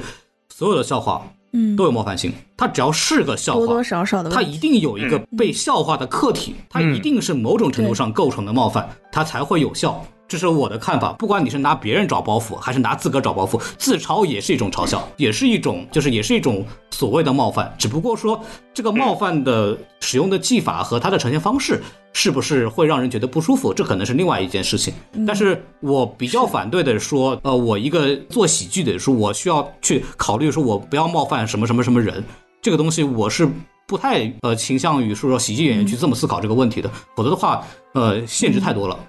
对对我基本支持。当然，这里面肯定是有度的问题了，就是嗯比如说涉及到有一些特别敏感的群体，就是你可能给他们带来的这个伤害的程度会远大于你的这种幽默带来的喜剧效果的话，那就得不偿失。但是也不能一味的就是说绝对不能冒犯，我觉得这里面肯定是有某种呃程度的问题在里面就。有一个问题，你是冒犯谁？你是冒犯你是冒犯你的强者，还是冒犯对你来说的弱者？这个很重要，这个是是这个是很重要。就是就说到这儿，其实就往下引申。我刚刚想聊这个话题，就是我们刚刚说笑的原因有那么几种，因为不同的原因而发笑。其实在我来说，它会有所谓的高级和低级之分，就是你到底这个笑话的形成机理是诱使了人的一个什么样的基本的所谓的一个原理来去发酵的。还有一个评判逻辑，我认为是创作目的，就是你说这个段子的目的是什么？就是我个人会比较崇尚的是喜剧演员，我们叫针砭时弊也好，或者叫拉下崇高也好，这是我自己非常喜欢的这种。就是我们什么电台里边经常会用这样的包袱，就是把一些捧得很高的东西。啊、我就不具体说对象了，就是把它 就是我会认为把一些高高在上的东西，把一些所谓不能够呃去攻击的一些对象，给通过笑话的方式曲线救国的把他们拉下来，这种方式，我认为是一个。好的创作目的，如果你敢，你的目的是做这个事儿，我会认为你是高级的，或者说你你的笑话是为了点击到一些很多生活当中的荒诞，这个也是很多的讽刺类喜剧会用的一种应用目的。嗯包括你是为了传递某种价值观，比方说。虽然说杨笠的很多对于男性的笑话激起了很多男性的反馈，但是他是其实为了给女性传递一种力量。我觉得这种价值观的呈现，我也觉得是 OK 的。嗯就我觉得他是有目的的创作，也不只是女性吧，其实就是在他起码当年的那个时候，他开始说的时候，我觉得是有带动性的，就是让大家去更多的思考这些问题。对对这种对对对，我所以、嗯，这种我觉得就是一个好的创作的方式，就是我这种目的来去做一些包袱的呈现，我是觉得它是比呃普通其他的喜剧表演要去更高级一点的。对，哎还有一种我觉得嗯是更更直观的一些东西，我从我一个写过相声、写过喜剧包袱、写过剧本的人来讲，我会把创作成本来作为一个比较明显的，就是所谓的高低之分。就什么叫创作成本？嗯，就是这个桥段我难不难想，我难不难做？就比方说，我会觉得动作式的喜剧非常非常了不起，比方说巴斯的基顿、呃卓别林或者成龙，他们的那种动作喜剧的东西，呃那种设计是很高级的，因为很难做到，很难想，很难玩儿。然后，比方说故事结构性带动的喜剧桥段，比段子式的东西要难写，所以说我认为那个东西更好。或者是角色带动的，而非纯包袱原带动的东西，我觉得啊、这个东西是好的，因为它很难写。包括跨形式的这种非单一场景的形象，比方说我之前聊到的那个一个比较高级的谐音梗，就是那个星星之火可以燎原，它是真的把那个跨给点了，映射那个文字，它有一个这么这种跨形式的这种映射，它比单一的这种所谓的这个谐音梗要丰富了很多很多。然后包括更完整的段子，而非像开心麻花这种很多很零碎的，其实跟剧情没有任何关系。比方说那个钳工，那个八级钳工，然后他出去又被雷电打回来，这个笑话有什么意义吗？啊是没有意义。他把它摘掉，与这个剧情没有任何关系。这种东西我是认为就不 OK 的。如果这个笑话包袱本身它对整个剧情产生了影响，那我觉得哦，这是一个更好的笑话。就是我会从创作成本来讲，它也是一种那个评判方式。啊，还有一种就是，嗯，就是比方说笑点消费里，就是我作为一个观众，我我会体验我为什么而笑这件事情上，我觉得还有一些东西，比方说。呃，有的笑话我为为什么觉得高级？比方说最典型的是那个《Big Bang Theory》那个《生活大爆炸》，它里边的很多包袱，嗯，你要是没有一些基础知识，你听不懂。然后对对这种东西对我来说，我认为它是别有趣味的，它是有思考的，嗯它是哇有门槛的。或者刚刚你们其实都提到有门说，槛的梗那这个包袱如果我要多想两秒钟，我需要多思考一下，我才能品出不同的味道来，它需要绕弯子的。我觉得 OK，这个从我作为一个观众的消费来讲，我觉得啊，这是一个更有趣的包袱，更有意思的包袱。嗯然后包括还有一些是，呃，我们刚刚说到模仿，就是如果我是很准确的模仿了一个人的特点，然后进行一个适度的这么一个程度的夸张，不冒犯别人，我觉得这是一个好的。如果你只是做一个使相或者一个很过分夸张的一个动作，那这个东西我觉得就比较廉价，因为你做的不准确的夸张谁都会做嘛，这个东西我很难笑出来。再说到一个东西，就笑点的核心什么？笑点的核心是误导。嗯我在说一个前提的时候，你以为是 A，但是我给到你这个 B，就是我在一个你你的思维方式走投无路的情况下，我给你指了一条新的路出来。这个时候人容易笑，因为这个这个东西其实利用了人的一个这个笑点是一种放松机制的呈现的这么一种原理。那我觉得，如果你足够误导嗯性，然后你的这个翻出来东西又足够的有技巧，然后足够的我想没想到，这也是一个很好的一个笑点消费上的一个呈现。我觉得这个就听起来，我从欣赏角度来，它是有意思。对，其实我觉得你不是人那个地方就是有点这种，就那个地方其实本来是个很煽情的对对对桥段，然后就是我觉得所有观众应该也是就是跟着那个电影的情绪一起到了一种就是很感动的状态，要看着地球上面很多的灯亮起来，它要亮成什么？结果你发现亮成了你不是人，所以大家都会跟着那个剧中的独孤月一起稍微笑一下说到。那个没错不是人这个东西，它这个其实也是开心麻花经常会用的那种所谓反转嘛。前面后面也用了不少这种，嗯前面的是更碎片化的、更小桥段的、更没有影响的。因为这个为什么会更好笑，是因为它的铺垫更长，然后我们对沈腾的这个情感历程已经进入到他那个情境当中了。嗯这种反转就比他之前用的很多的好使很多。然后说到这儿的话，其实还有一个问题就是，就如果某种形式的笑话它用太多，我们也会认为它也是第一，因为它滥用了。判断一个东西高低级，还有个东西是它的稀缺性怎么样。嗯，就是是不是有足够多的人用的这个东西？如果有足够多的人用了，我会觉得，嗯这个包袱不值钱。就从相声的角度来讲，我会认为这个包袱它不值钱了，对，因为太多用了，就是这种东西就没有意思了，它好像使泥。嗯那么这种东西，我有就是你用一多，它就廉价，它一廉价显得不高级。反正从不同的角度吧，用我的角度来说，我会给笑点做这样的这种方式的理解，就会有一个评级，反正是这个样子的。嗯，嗯，其实很全面了，然后当然就是也会有一些，比如说具体的使用上面，就是你用了很高级的手法，但你写出来的东西就是不好笑，这种那它肯定也不是个高级的笑话，是不是？所以就是嗯，就是喜剧它还是一个很很讲本事的事对，大家就是有水平差距的，嗯，这个是技法问题。比方说，同样一个段子，郭德纲说乐，我说不乐，这个差距不是在笑话写的好不好，差距在于他怎么说。对对对对对，技巧问题，逻辑中音怎么使，节奏怎么用，我前面要铺什么话，我什么时候抖这个包袱，这是表演技巧本身，对它也会影响一个笑点的效果，对。但它跟我们说的说笑点高低级没有关系，这是一个演员基本功的问题，就是，嗯。很多人就会问我说，脱口秀和相声，问我说怎么看，我说脱口秀的技巧相对来说要草率很多。它更多的在于演员本身的创作能力，因为相声演员的说的那些传统段子，在剧场里演了无数遍，有的相声我每次去听，他说的一样的包袱，我都会乐。这个差在哪儿？我欣赏的是他的表演技巧，而不是包袱。这个就很重要。就是相声演员，因为他所受的基本功的训练，会告诉他技法上怎么表演。就跟郭德纲说的一个自我辩解吧，就是他的相声里边也会用到很多网络的段子什么东西的。他会这么说：我处理这个相声，就好比说我去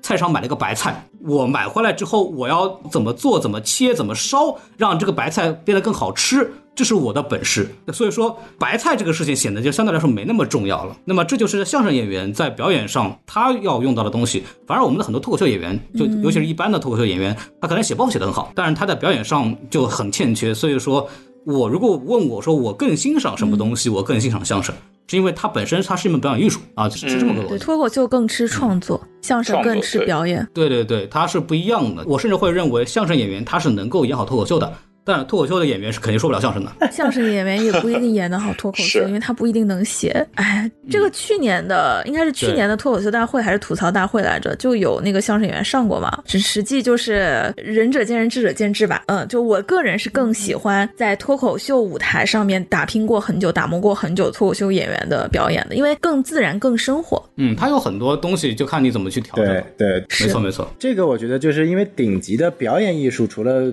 编剧本身自己的段子的水平之外，其实本身脱口秀它其实更注重一个，就包括相声一样，就是如何去讲讲这个故事，去表达的一个逻辑。其实不管是哪个领域，你站在顶尖的人，他都是两者具备的。你像对呃顶尖的美国的脱口秀大师，像 Louis C.K.、像 Dave Chappelle、这种人，是是是他本身听他讲话就是一种欣赏。先不管他段子写的怎么样，就是他本身是一个 storyteller master，他可以非常非常的让你进入他讲故事的那种状态。这个东西是另一个层面的东西了。所以说这块呃，我觉得就是跟今天的笑点不一样，但是也是去考量它整体效果表达的一种形式。那根据刚刚孔老师提的笑点，其实我有一个问题啊，因为你刚刚提到了一些包括呃笑的原因、创作目的的，那我这边就会有个问题。我们知道现在网络流行一种东西叫做地域笑话。那请问地域笑话这种东西，你说它是不是拉下崇高？它也算是拉下崇高啊，它把我们很多生活中认为不能够提的一些东西，哎，也提出来了。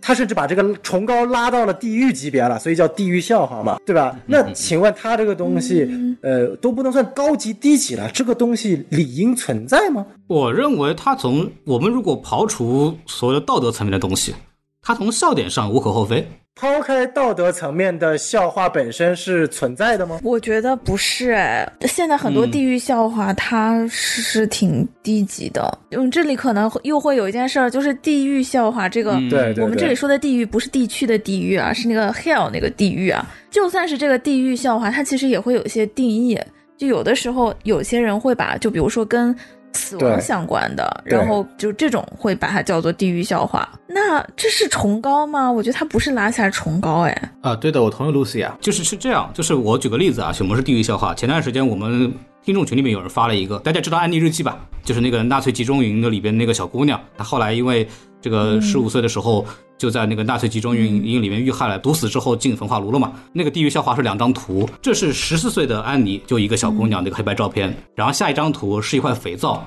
这是十五岁的安妮，这是一个典型的地狱笑话。这个你们应该也听懂为什么笑，它的笑点在哪儿吧？就是因为人进到焚化炉里边，它的脂肪可以做成肥皂。明白因为明白，你对对吧？就是讲你说它从包袱上来讲，是不是一个喜剧设置一个包袱？我觉得是的，但只不过就是说，因为我们对纳粹集中营这件事情的你就憎恶程度，它这个笑话本身它的形成机制有点违背了人的公序良俗，或者违背了大众对这个事情是否应该开玩笑的一个看法，所以说我们会认为这个东西属于地域笑话。对，但你说这个东西它作为笑点本身是不是一个？呃，烂笑点，我认为不是，我会把它分得很开。我换句话来说，如果此种类型的笑笑话技巧，它的对象不是安妮，它是不是也好笑？它是好笑的，我觉得就 OK。他完全是另外一个不冒犯别人的东西。我觉得不好笑。哦，我好生气哦。他不管换了什么背景，他都不好笑。他就算不是纳粹集中营的人，他就是一个普通的人死了，他也不好笑。呃，不是，我倒不是指这个，而是说他本身背后作用的逻辑，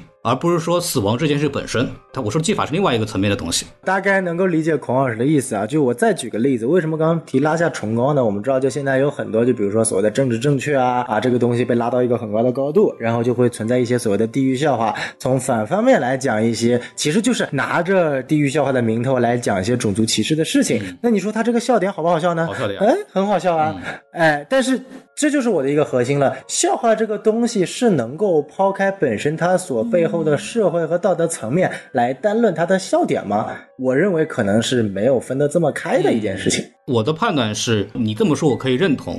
但是我在分析这个笑话的时候，我仍然会很清楚的把它分开。嗯，对，就是我仍然。我仍然会说，他从技巧上来，他从想法上来讲，他从这个找到那个 B 方案的通路来讲，他可能这个技法还是非常好的，只不过他的题材确实会冒犯到很多人，或者这个题材他来说不合适。但是你说他这个笑话本身，它是不是一个技巧很好的笑话？我觉得我可以认同，我可以用这个技巧去用到别的方面去。但我觉得它就不是一个所谓高级的笑点。我觉得高级的笑点除了技法高级以外，嗯，它的好笑这件事情还是很有关系的。但是当它比如说道德层面上突破了一种地狱的嗯准神的时候，我觉得他就不好笑了。就好像之前不是也有很多地狱笑话是关于安倍晋三的嘛？就那些我真的都笑不出来，我就觉得，嗯。这些东西他的笑不出来，嗯就是我会觉得嗯这些笑话他就不高级。这就到核心点了。你看，我在看到那些安倍晋三的地狱笑话的时候，我是先乐，我是觉得他确实设计的很好笑，但是我知道这个东西好像不能拿出来讲，这是我的内心反应。我是会先觉得他哎确实从技巧上他好笑的。然后我再说哦，确实这么说安倍晋三肯定是不对的啊！我是这么思考这个问题。嗯嗯，我的第一反应是 frozen，对你知道吗？就是整个人就是对对对，冻住了，对那种感觉，就是没有笑的过程。嗯，我我会尽量的去清真化的处理这个问题，就是到底它里面让我难受的点是哪个点？是笑话写的不好吗？还是说他这个话不该说？还是怎么回事？到底里边的问题在哪儿？嗯我会把它拆得很细，但是我不会把它单纯的怪罪在一个笑话本身的这个技巧上来讲，我觉得这不会，我是这么个态度。嗯嗯就比方说，呃，开心麻花的很多作品，它从表演上来讲是非常出色的，它的所有的笑点的节奏的呈现，怎么如何抖出这个包袱来，包括沈腾的表演，在喜剧表演上每一个都是顶级的。但是还会有很多笑话，我觉得好笑不好笑，那这就是他的利益问题，他的所谓的思考问题。但是沈腾本身的表演，开心麻花本身的铺陈，从技巧上来讲毫无问题。嗯嗯，所以可以看到喜剧这个东西啊，真的就是非常的主观。这也是为什么很多的喜剧作品，尤其在一个像我们国家这么庞大的人群基础的地方，经常会有最大的那种争议度、讨论度，甚至高票房。其实这也是喜剧第一个得天独厚的一个是特点。我们今天去聊了这么多的话题，其实你会发现，我们从主观个人的一个情感上去判断这部电影，反而比我们以往，比如说去客观的去评价一部电影好不好，感觉要多。这个我觉得也是喜剧的。一个呃独一无二的一个特质啊。那我们刚聊了这么多，那我觉得最后其实呃也是今天在聊这期节目之前，我们四个人也在群里呃聊了一个小话题啊，就是二舅嘛 啊前哎对前段时间 B 站有个非常火的这个东西叫二舅啊，我也是今天我本来一直没看，我今天听了三位聊我才看了。孔老师，你来讲讲为什么当时咱们列这个节目的提纲上你会联想到二舅呢？嗯，因为那个标题我印象当中好像是看了二舅的生活，我好像。停止了我的精神内耗，对吧？什么二舅治好了我的精神内耗？我的天！对，就是这个文章好像讲了一个对象，然后我们因为这个对象的表现，我们会内心里好受一点。然后我就想到了《独行月球》，难道不就是这样吗？我们找了沈腾这个独孤月，我们找到了这个独孤月，我们把它作为一个人类希望的象征，我们一直在标榜他说，哇，他一个人即使没有人，他不知道那个地球上还有活人的情况下，他仍然那么积极的生活，然后把它变成了一个唤醒大家这个生活动力的这么一个靶子。然后消除了大家的精神内耗，我觉得他从这个逻辑上是一样的，就树立一个牌子嘛。而且这个东西最吊诡的是，二舅这个视频后来得到了人民网还是央视新闻的转发，把它作为正面典型在那宣传，那个味儿就更足了。嗯，我就觉得从这方面来讲，他们好像确实很像。新华网，嗯，好像制作团队新华社也有参与还是怎么样，我不知道这是不是假新闻啊？但是我好像后来看到过有相关的报道。嗯，然后我的话，其实我不会把这两个作品联系在一起。就在我看来，《独行月球》它是一个比较纯粹的喜剧电影吧。然后二舅那个就是相对来说比较典型的一个带有强 B 站风格的 PUGC 作品，就是呃专业的用户。制作的内容就是这个术语，我我可能是咱们四个里对二舅这个作品就是评价最高的一个人，因为那天晚上我看到了这个视频，我也转发到朋友圈，而且我也是一个偏正面的，就是偏褒义的一个转发。嗯，主要是几个点，包括它所引起的社会讨论，呃，还有一些愤怒的观点，我也都看了。但我觉得它并不影响我对于这个作品喜欢的这样的一个主要的一个体会。然后有几点，一是和我自己的工作或者说职业相关，因为我自己就是偏研究这种呃具有较长时间长度的这样的视频的。然后我也会研究国内外的各种视频平台以及他们所产生出来的具有代表性的视频的这样一些特点。然后我觉得二就。这个作品和 B 站它本身的这个风格是比较搭的，它娓娓道来的讲述一个很平凡的一个故事，它的时长比较长，然后它的呃配乐也好，文案也好，格调也好，是相对来说缓慢的、有内容的，同时呃能能引发一切深，就是一定的深思的。然后这个是呃我长久以来喜欢 B 站的一个原因，因为我认为 B 站上它能出现这样的比较 peace。的一些内容，同时能引起一定的社会讨论度，然后这个是我当时喜欢二舅这个作品的原因一。这个主要就是从他的表现形式、从他的技法、从他的这个风格来看，呃，不涉及他的那个价值判断等等。然后另一点就是，其实，在读到网上那些对于呃它里面价值的一些批评，甚至是揣测之前，我对于它的那个内容也是比较有认同感的。就是其实后面有很多批评的声音是，呃，你们就是只看到了二舅怎么怎么样，有没有？思考就是是什么造成二舅个残疾，比如说他一直申请不到低保等等。小医生这个问题，对对对，就是想试图去引导用户去呃往他背后的原因等等去去聊，或者说去去怎么怎么样吧。呃，然后这个的话，就是我在几年前有一次我回老家，然后有一天晚上我和我姥姥独处，然后他突然就开始给我讲他这一生的一些故事。那天让我特别震惊，因为其实我也不是姥姥带大的，基本就是小时候保持。每周见一面儿，然后尤其之后去了上海之后，可能就一年见个几天这样的一个，呃，就是其实一直是那种祖孙之间的那种关系，就是会有体会到老一辈的。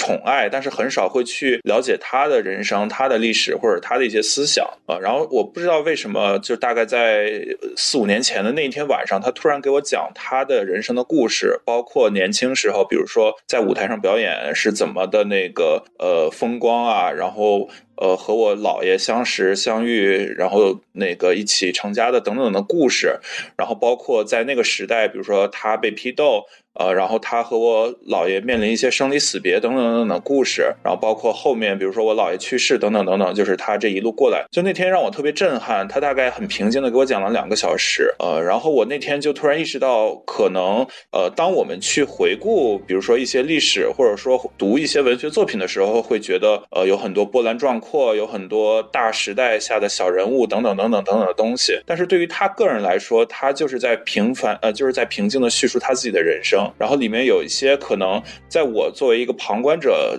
听着觉得是生生离死别，甚至他们说出一些很很伟大的话的时候，可能对于他当时来说就是一个很平凡的一天，然后一个很正常的一个选择等等。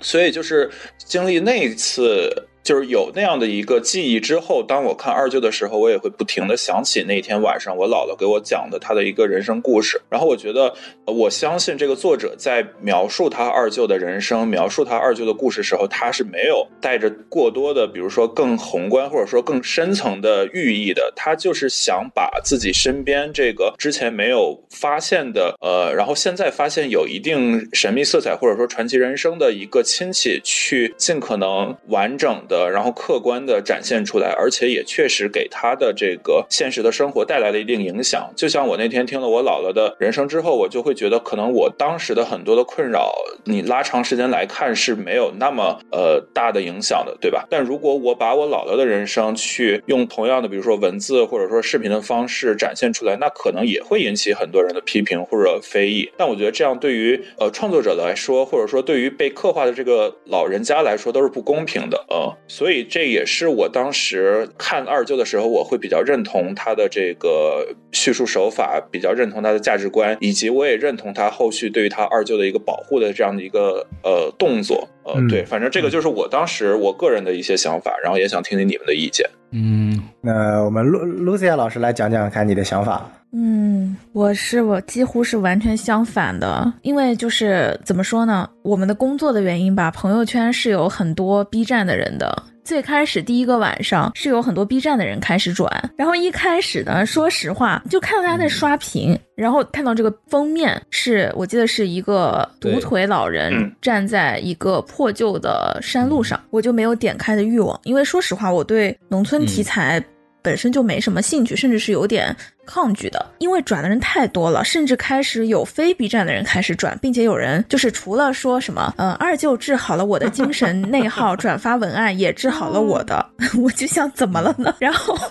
然后后来还有人转发说这条视频是我今年以来看过最好的视频作品，就是包括所有的电影啊、什么电视剧所有在内，这就是最好的那个意思。然后我就觉得，那不然我就看一看，毕竟之前这样子就是 B 站大规模出圈的这些。视频，我总的来说看下来，我都是觉得有可取之处的。连大卫都转了，必须看看。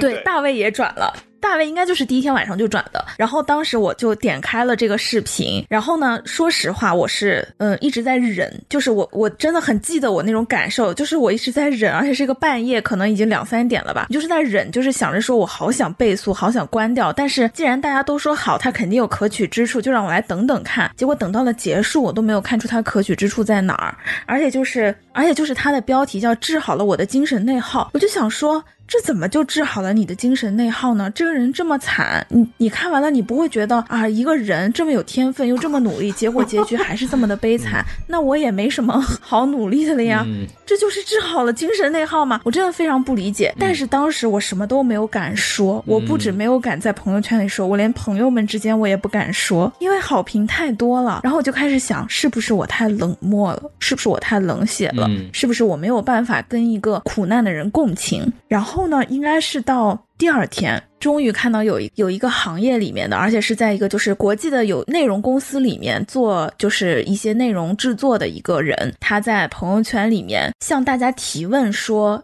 精神内耗是什么？就大家怎么去理解这个二舅治好了我的精神内耗？你们对精神内耗的理解是什么？他就说他不是很。明白，大为什么大家有这么强的共鸣？我终于发现了，原来不止我不懂。我在那个时候就开始，终于找到了跟我有相同观感的人的那种感觉，然后就跟他也做了一些讨论，然后包括后来就是慢慢在极客上面也开始出现一些质疑的声音啊，或者说就是起码就是不是一边倒的赞扬了，嗯，然后我才开始敢去跟大家讨论，我就去问那些喜欢的人，你们为什么会喜欢？然后呢，我这么说啊，可能会有些人觉得。不太好，但是我很多时候会觉得，很多人觉得他治好精神内耗的那个理由是一种比惨心理，就是你看他那么惨，我比他要好一点，所以我不如他惨，那我也不能那么丧，是有这种心理在的。但这种比惨心理，说实话，我个人是不是很理解的？嗯，我我觉得如果说。你能够从比惨当中收获到一些努力的动力，那很好。嗯，起码就是你有一些方法去给自己打鸡血。我打断一下，就我发现可能我们聊的有时候不是一个东西。比如说你刚刚说的是不理解的是这个东西治好了他的精神内耗这件事儿，而我其实就是我在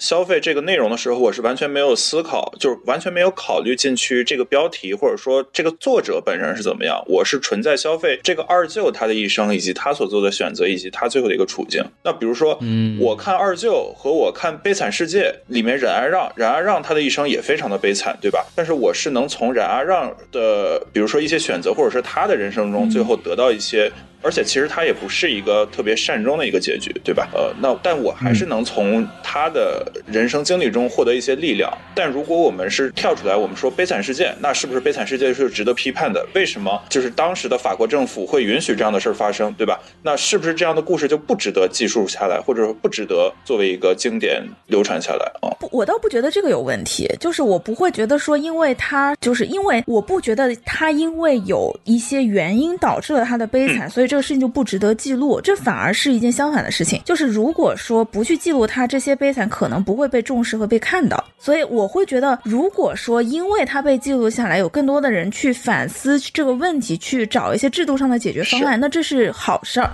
是他的一个良性的结果，但是我只是说他纯从一个视频作品来讲，就是我坦诚的说我不喜欢，而我不喜欢的原因是因为我觉得他说是就在我这里吧，我觉得他也没有镜头语言的美感，然后它的配音甚至是有点口音的，所以它的那种文案上的东西，我觉得是一些小聪明，称不上是一种顶级的二零二二年最好的视频文案，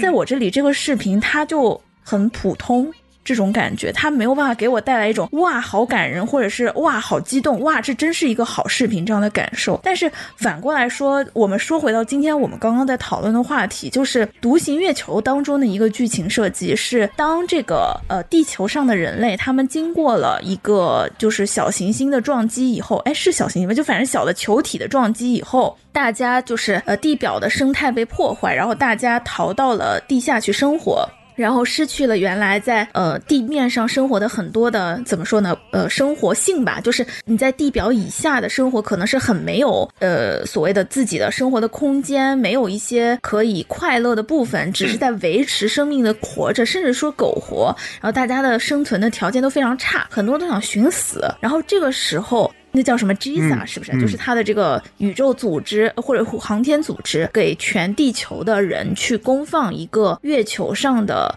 这个独自活着的人类的一些生活的画面。就是我觉得他们在看这个画面的时候，他的心里不是在比惨，不是一种说你们看这个独孤月在月球上活得那么惨，他都能活下去，他都在努力，你们是不是要努力？不是这样的，而是给大家一种生的希望，就是让大家看到你们现在在。地表底下的这种生活，并不是暗无天日，并不是永恒的。你们并不是说我只是在苟活，而是我们也都可以去找一些生的希望。就像在月球上的这个独孤月，他还在努力的找一些生的希望一样。所以就是在这个电影当中，其实他们一直都不是在去树一个独孤月很惨的形象，而是在努力的给他打造一个，就是起码在直播的时候是在努力打造他的英雄形象的。他是一个呃 role model。就是给大家看到说他在努力的活着，他在努力的去找他一些就是可以活得更好的方式，在努力的回到地球。那我们是不是也要积极起来？我们是不是要努力的去改变我们现在的环境？我们是不是要努力的，就是在这个地表上面有更好的生存的条件以后回到地表？或者说我们是不是也要去把我们的技术恢复到之前的状况，去把这个月球上面我们喜欢的这一人一属接回来？所以我觉得他的这个播放视频或者说他的呃流行度是完全不同的动机。就是独行月球当中这个独孤月的直播会更像我们看超级英雄，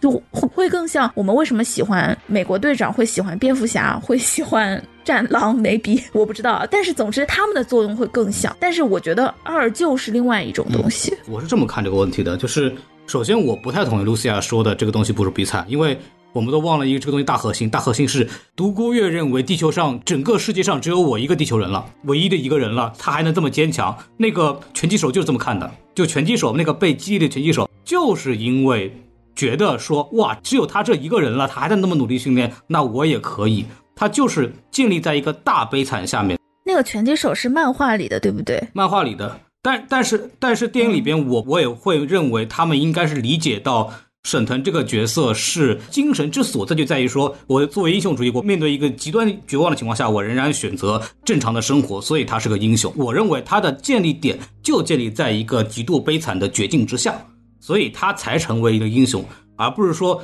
呃，就是我什么都没事儿，我明明知道下面都有很多人在看我，然后我还这么生活，那就没什么意义了。这个事情，他这个英雄就没有典型性了。嗯嗯。刚刚你还提到了这个超级英雄这个话题，没有哪个超级英雄的这个没有悲惨的过去？嗯。为什么要这么设计？还是比惨，内心核心还是在比惨。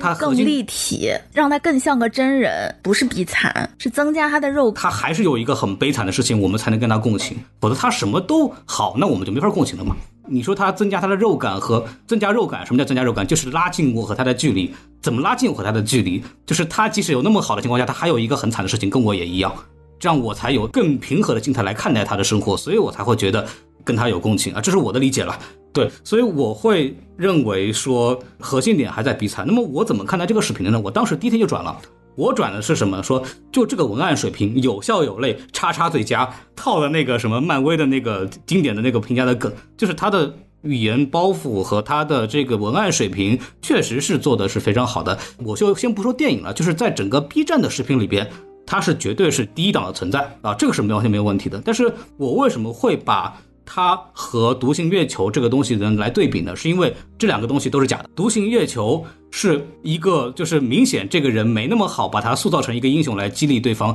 作为一个宣传客体来去存在的。二舅也一样，到后来二舅这个事情已经被完全扒皮了。首先，这个老头就不是他的二舅，是他呃妻子的二舅。第二，它里边很多的细节设定年代都对不上，已经有人把它全部都捋了出来。所以说，我会认为它是一个重要呀。你先听我讲完。我觉得这不重要，我也觉得这不重要。就是所有的这些东西都是假的，那么它就是一个虚构类文学。那我想到会谁呢？咪蒙。大家还记得那个状元之死吗？给大家带来多少的震撼？后来发现原来那个东西是个假的，瞬间这个东西的价值就没了。嗯，但我觉得。我觉得咪蒙写的东西就算不是假的，他那个价值也很低。呃，这个我们另说。我先说的就是这种手法，他用一个假的故事把它包装成一个真事儿，从而激发起大众的情绪。那么，如果这个东西是假的，那这种情绪不就没有价值了吗？我会把它联想到我们所有的在不能说中国吧，各个国家在所谓的意识形态造神的情况下用到的所有的技巧。所以我本能的对这个东西非常的反感，就是宣传上出了偏差，谁来负责任？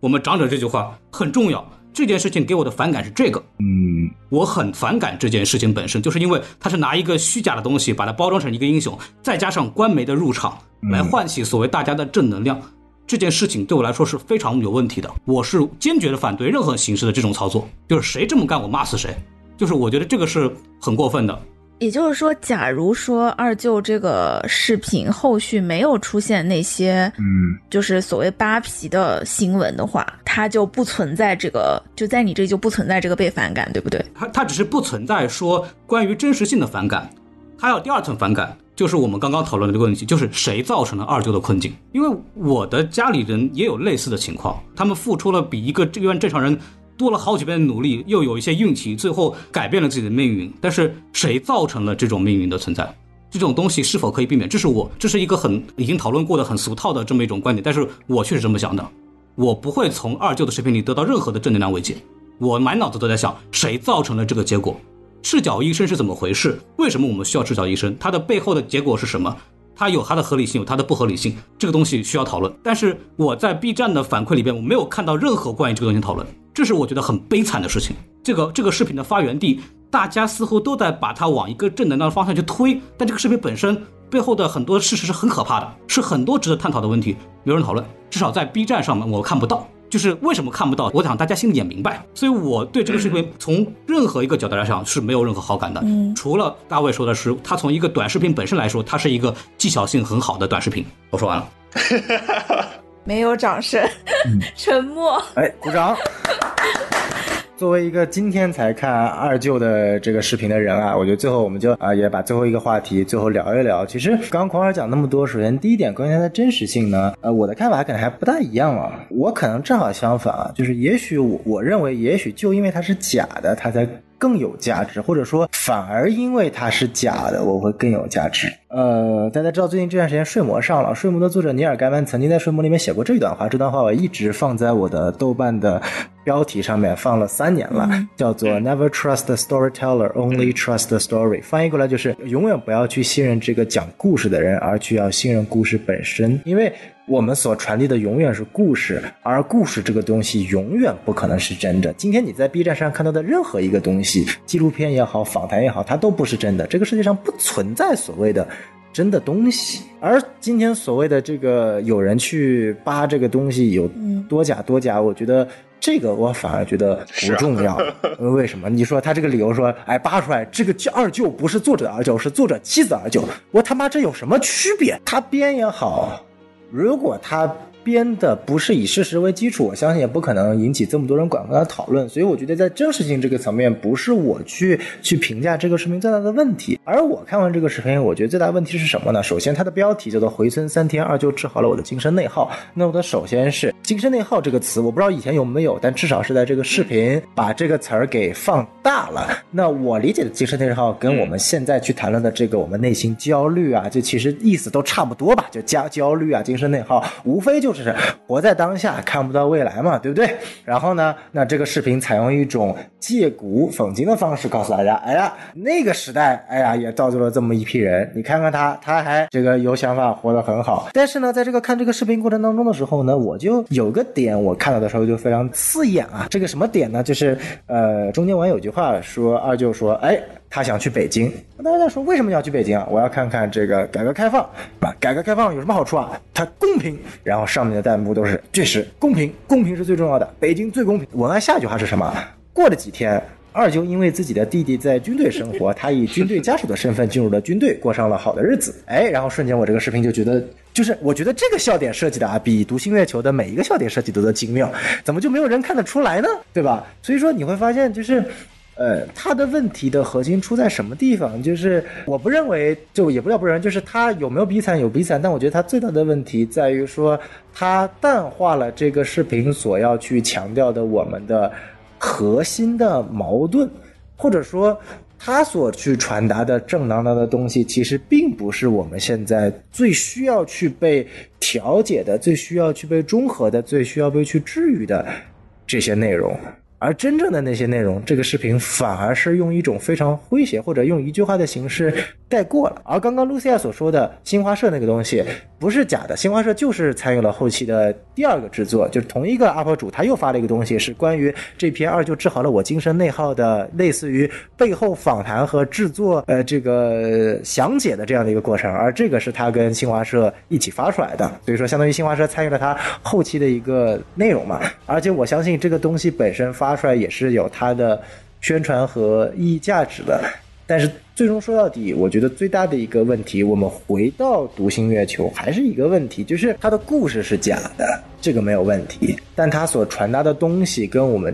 今天最需要的内容其实是错位的。在《独行月球》里面其实是没有错位的，我们能够理解，在那种环境下，在在我的理解啊，在那种环境下，哎。它可能需要有这么一个呃大家的人去看这个东西。我 不管是正能量宣传的原因，当做英雄的原因，甚至我觉得纯粹作为一种妈的直播看一个傻逼搞笑的原因，其实到后期大家就是直播看傻逼搞笑嘛，又看沈腾搞笑嘛，对不对？就是这都可以去理解，这是符合那个时候的人们如何去解决他们的末世精神内耗的。但是这个视频，他完全理解错了我们当代人所要去。最害怕的精神内耗，而这个视频呢，又跟上一个 B 站爆火的视频那篇后浪的宣传片形成了一个非常有趣的对比。它分别在两个层面走到了一个极端，然后最后打出了一个非常神奇的东西，就是我们陷入到了一种苦痛文学。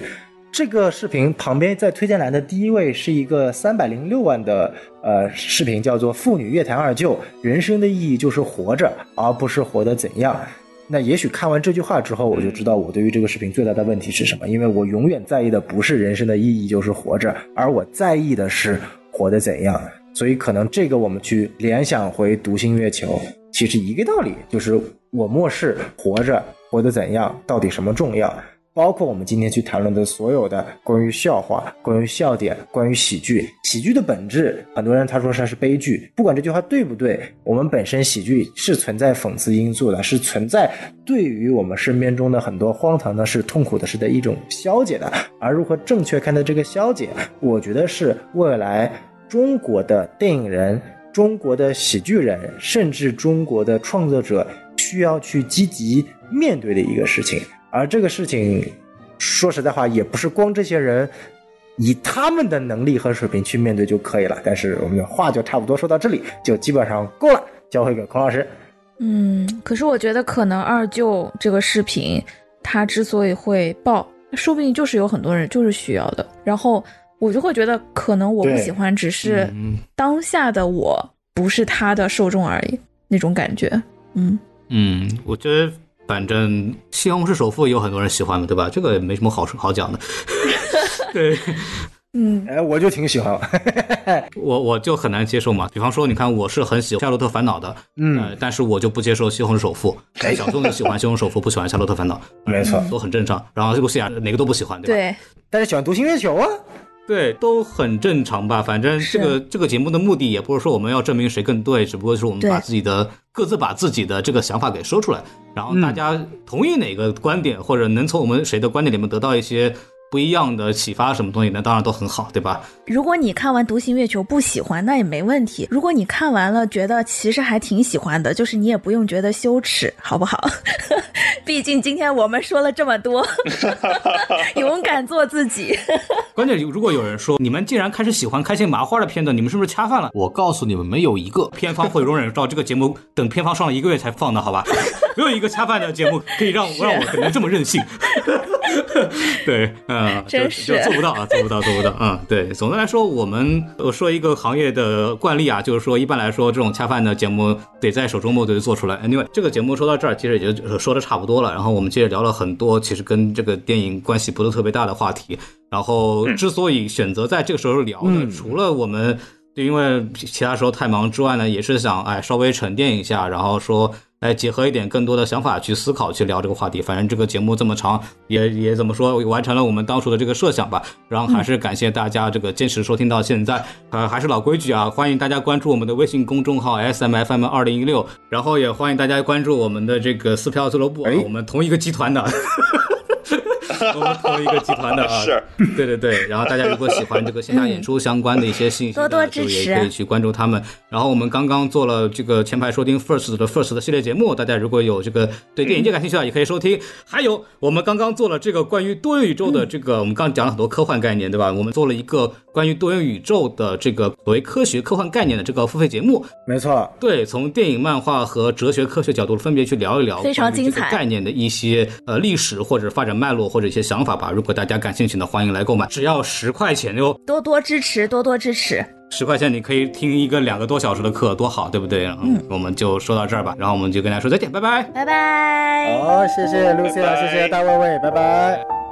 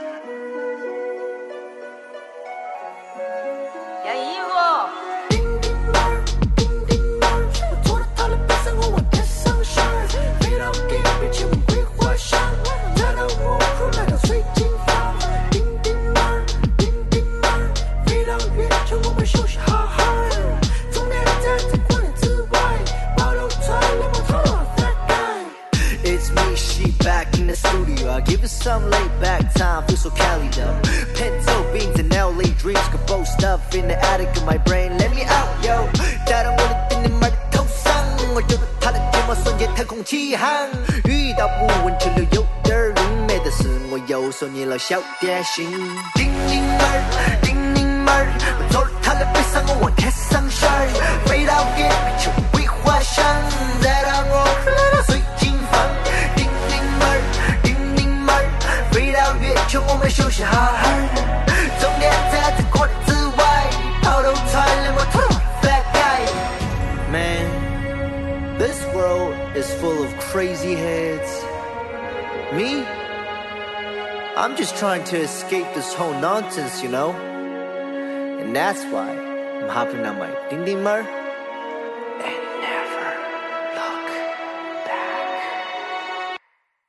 I'm the star looking jumping and jumping in Mars, jumping the lately. I'm shedding my bars. 穿梭在时空隧道，银河上的浪花打乱我的心跳。下周也见我残酷姐姐，只放两百个人拉着我一个人改贼。说起来硬是说不通，你晓不晓得我的世界就是这么疯狂？精灵们，我们逃到太空去耍，带上氧气瓶罐罐，每天美美的 家。Dragonfly, right on to the first light. Aiming to the moon，你是最亮的一颗。你就叮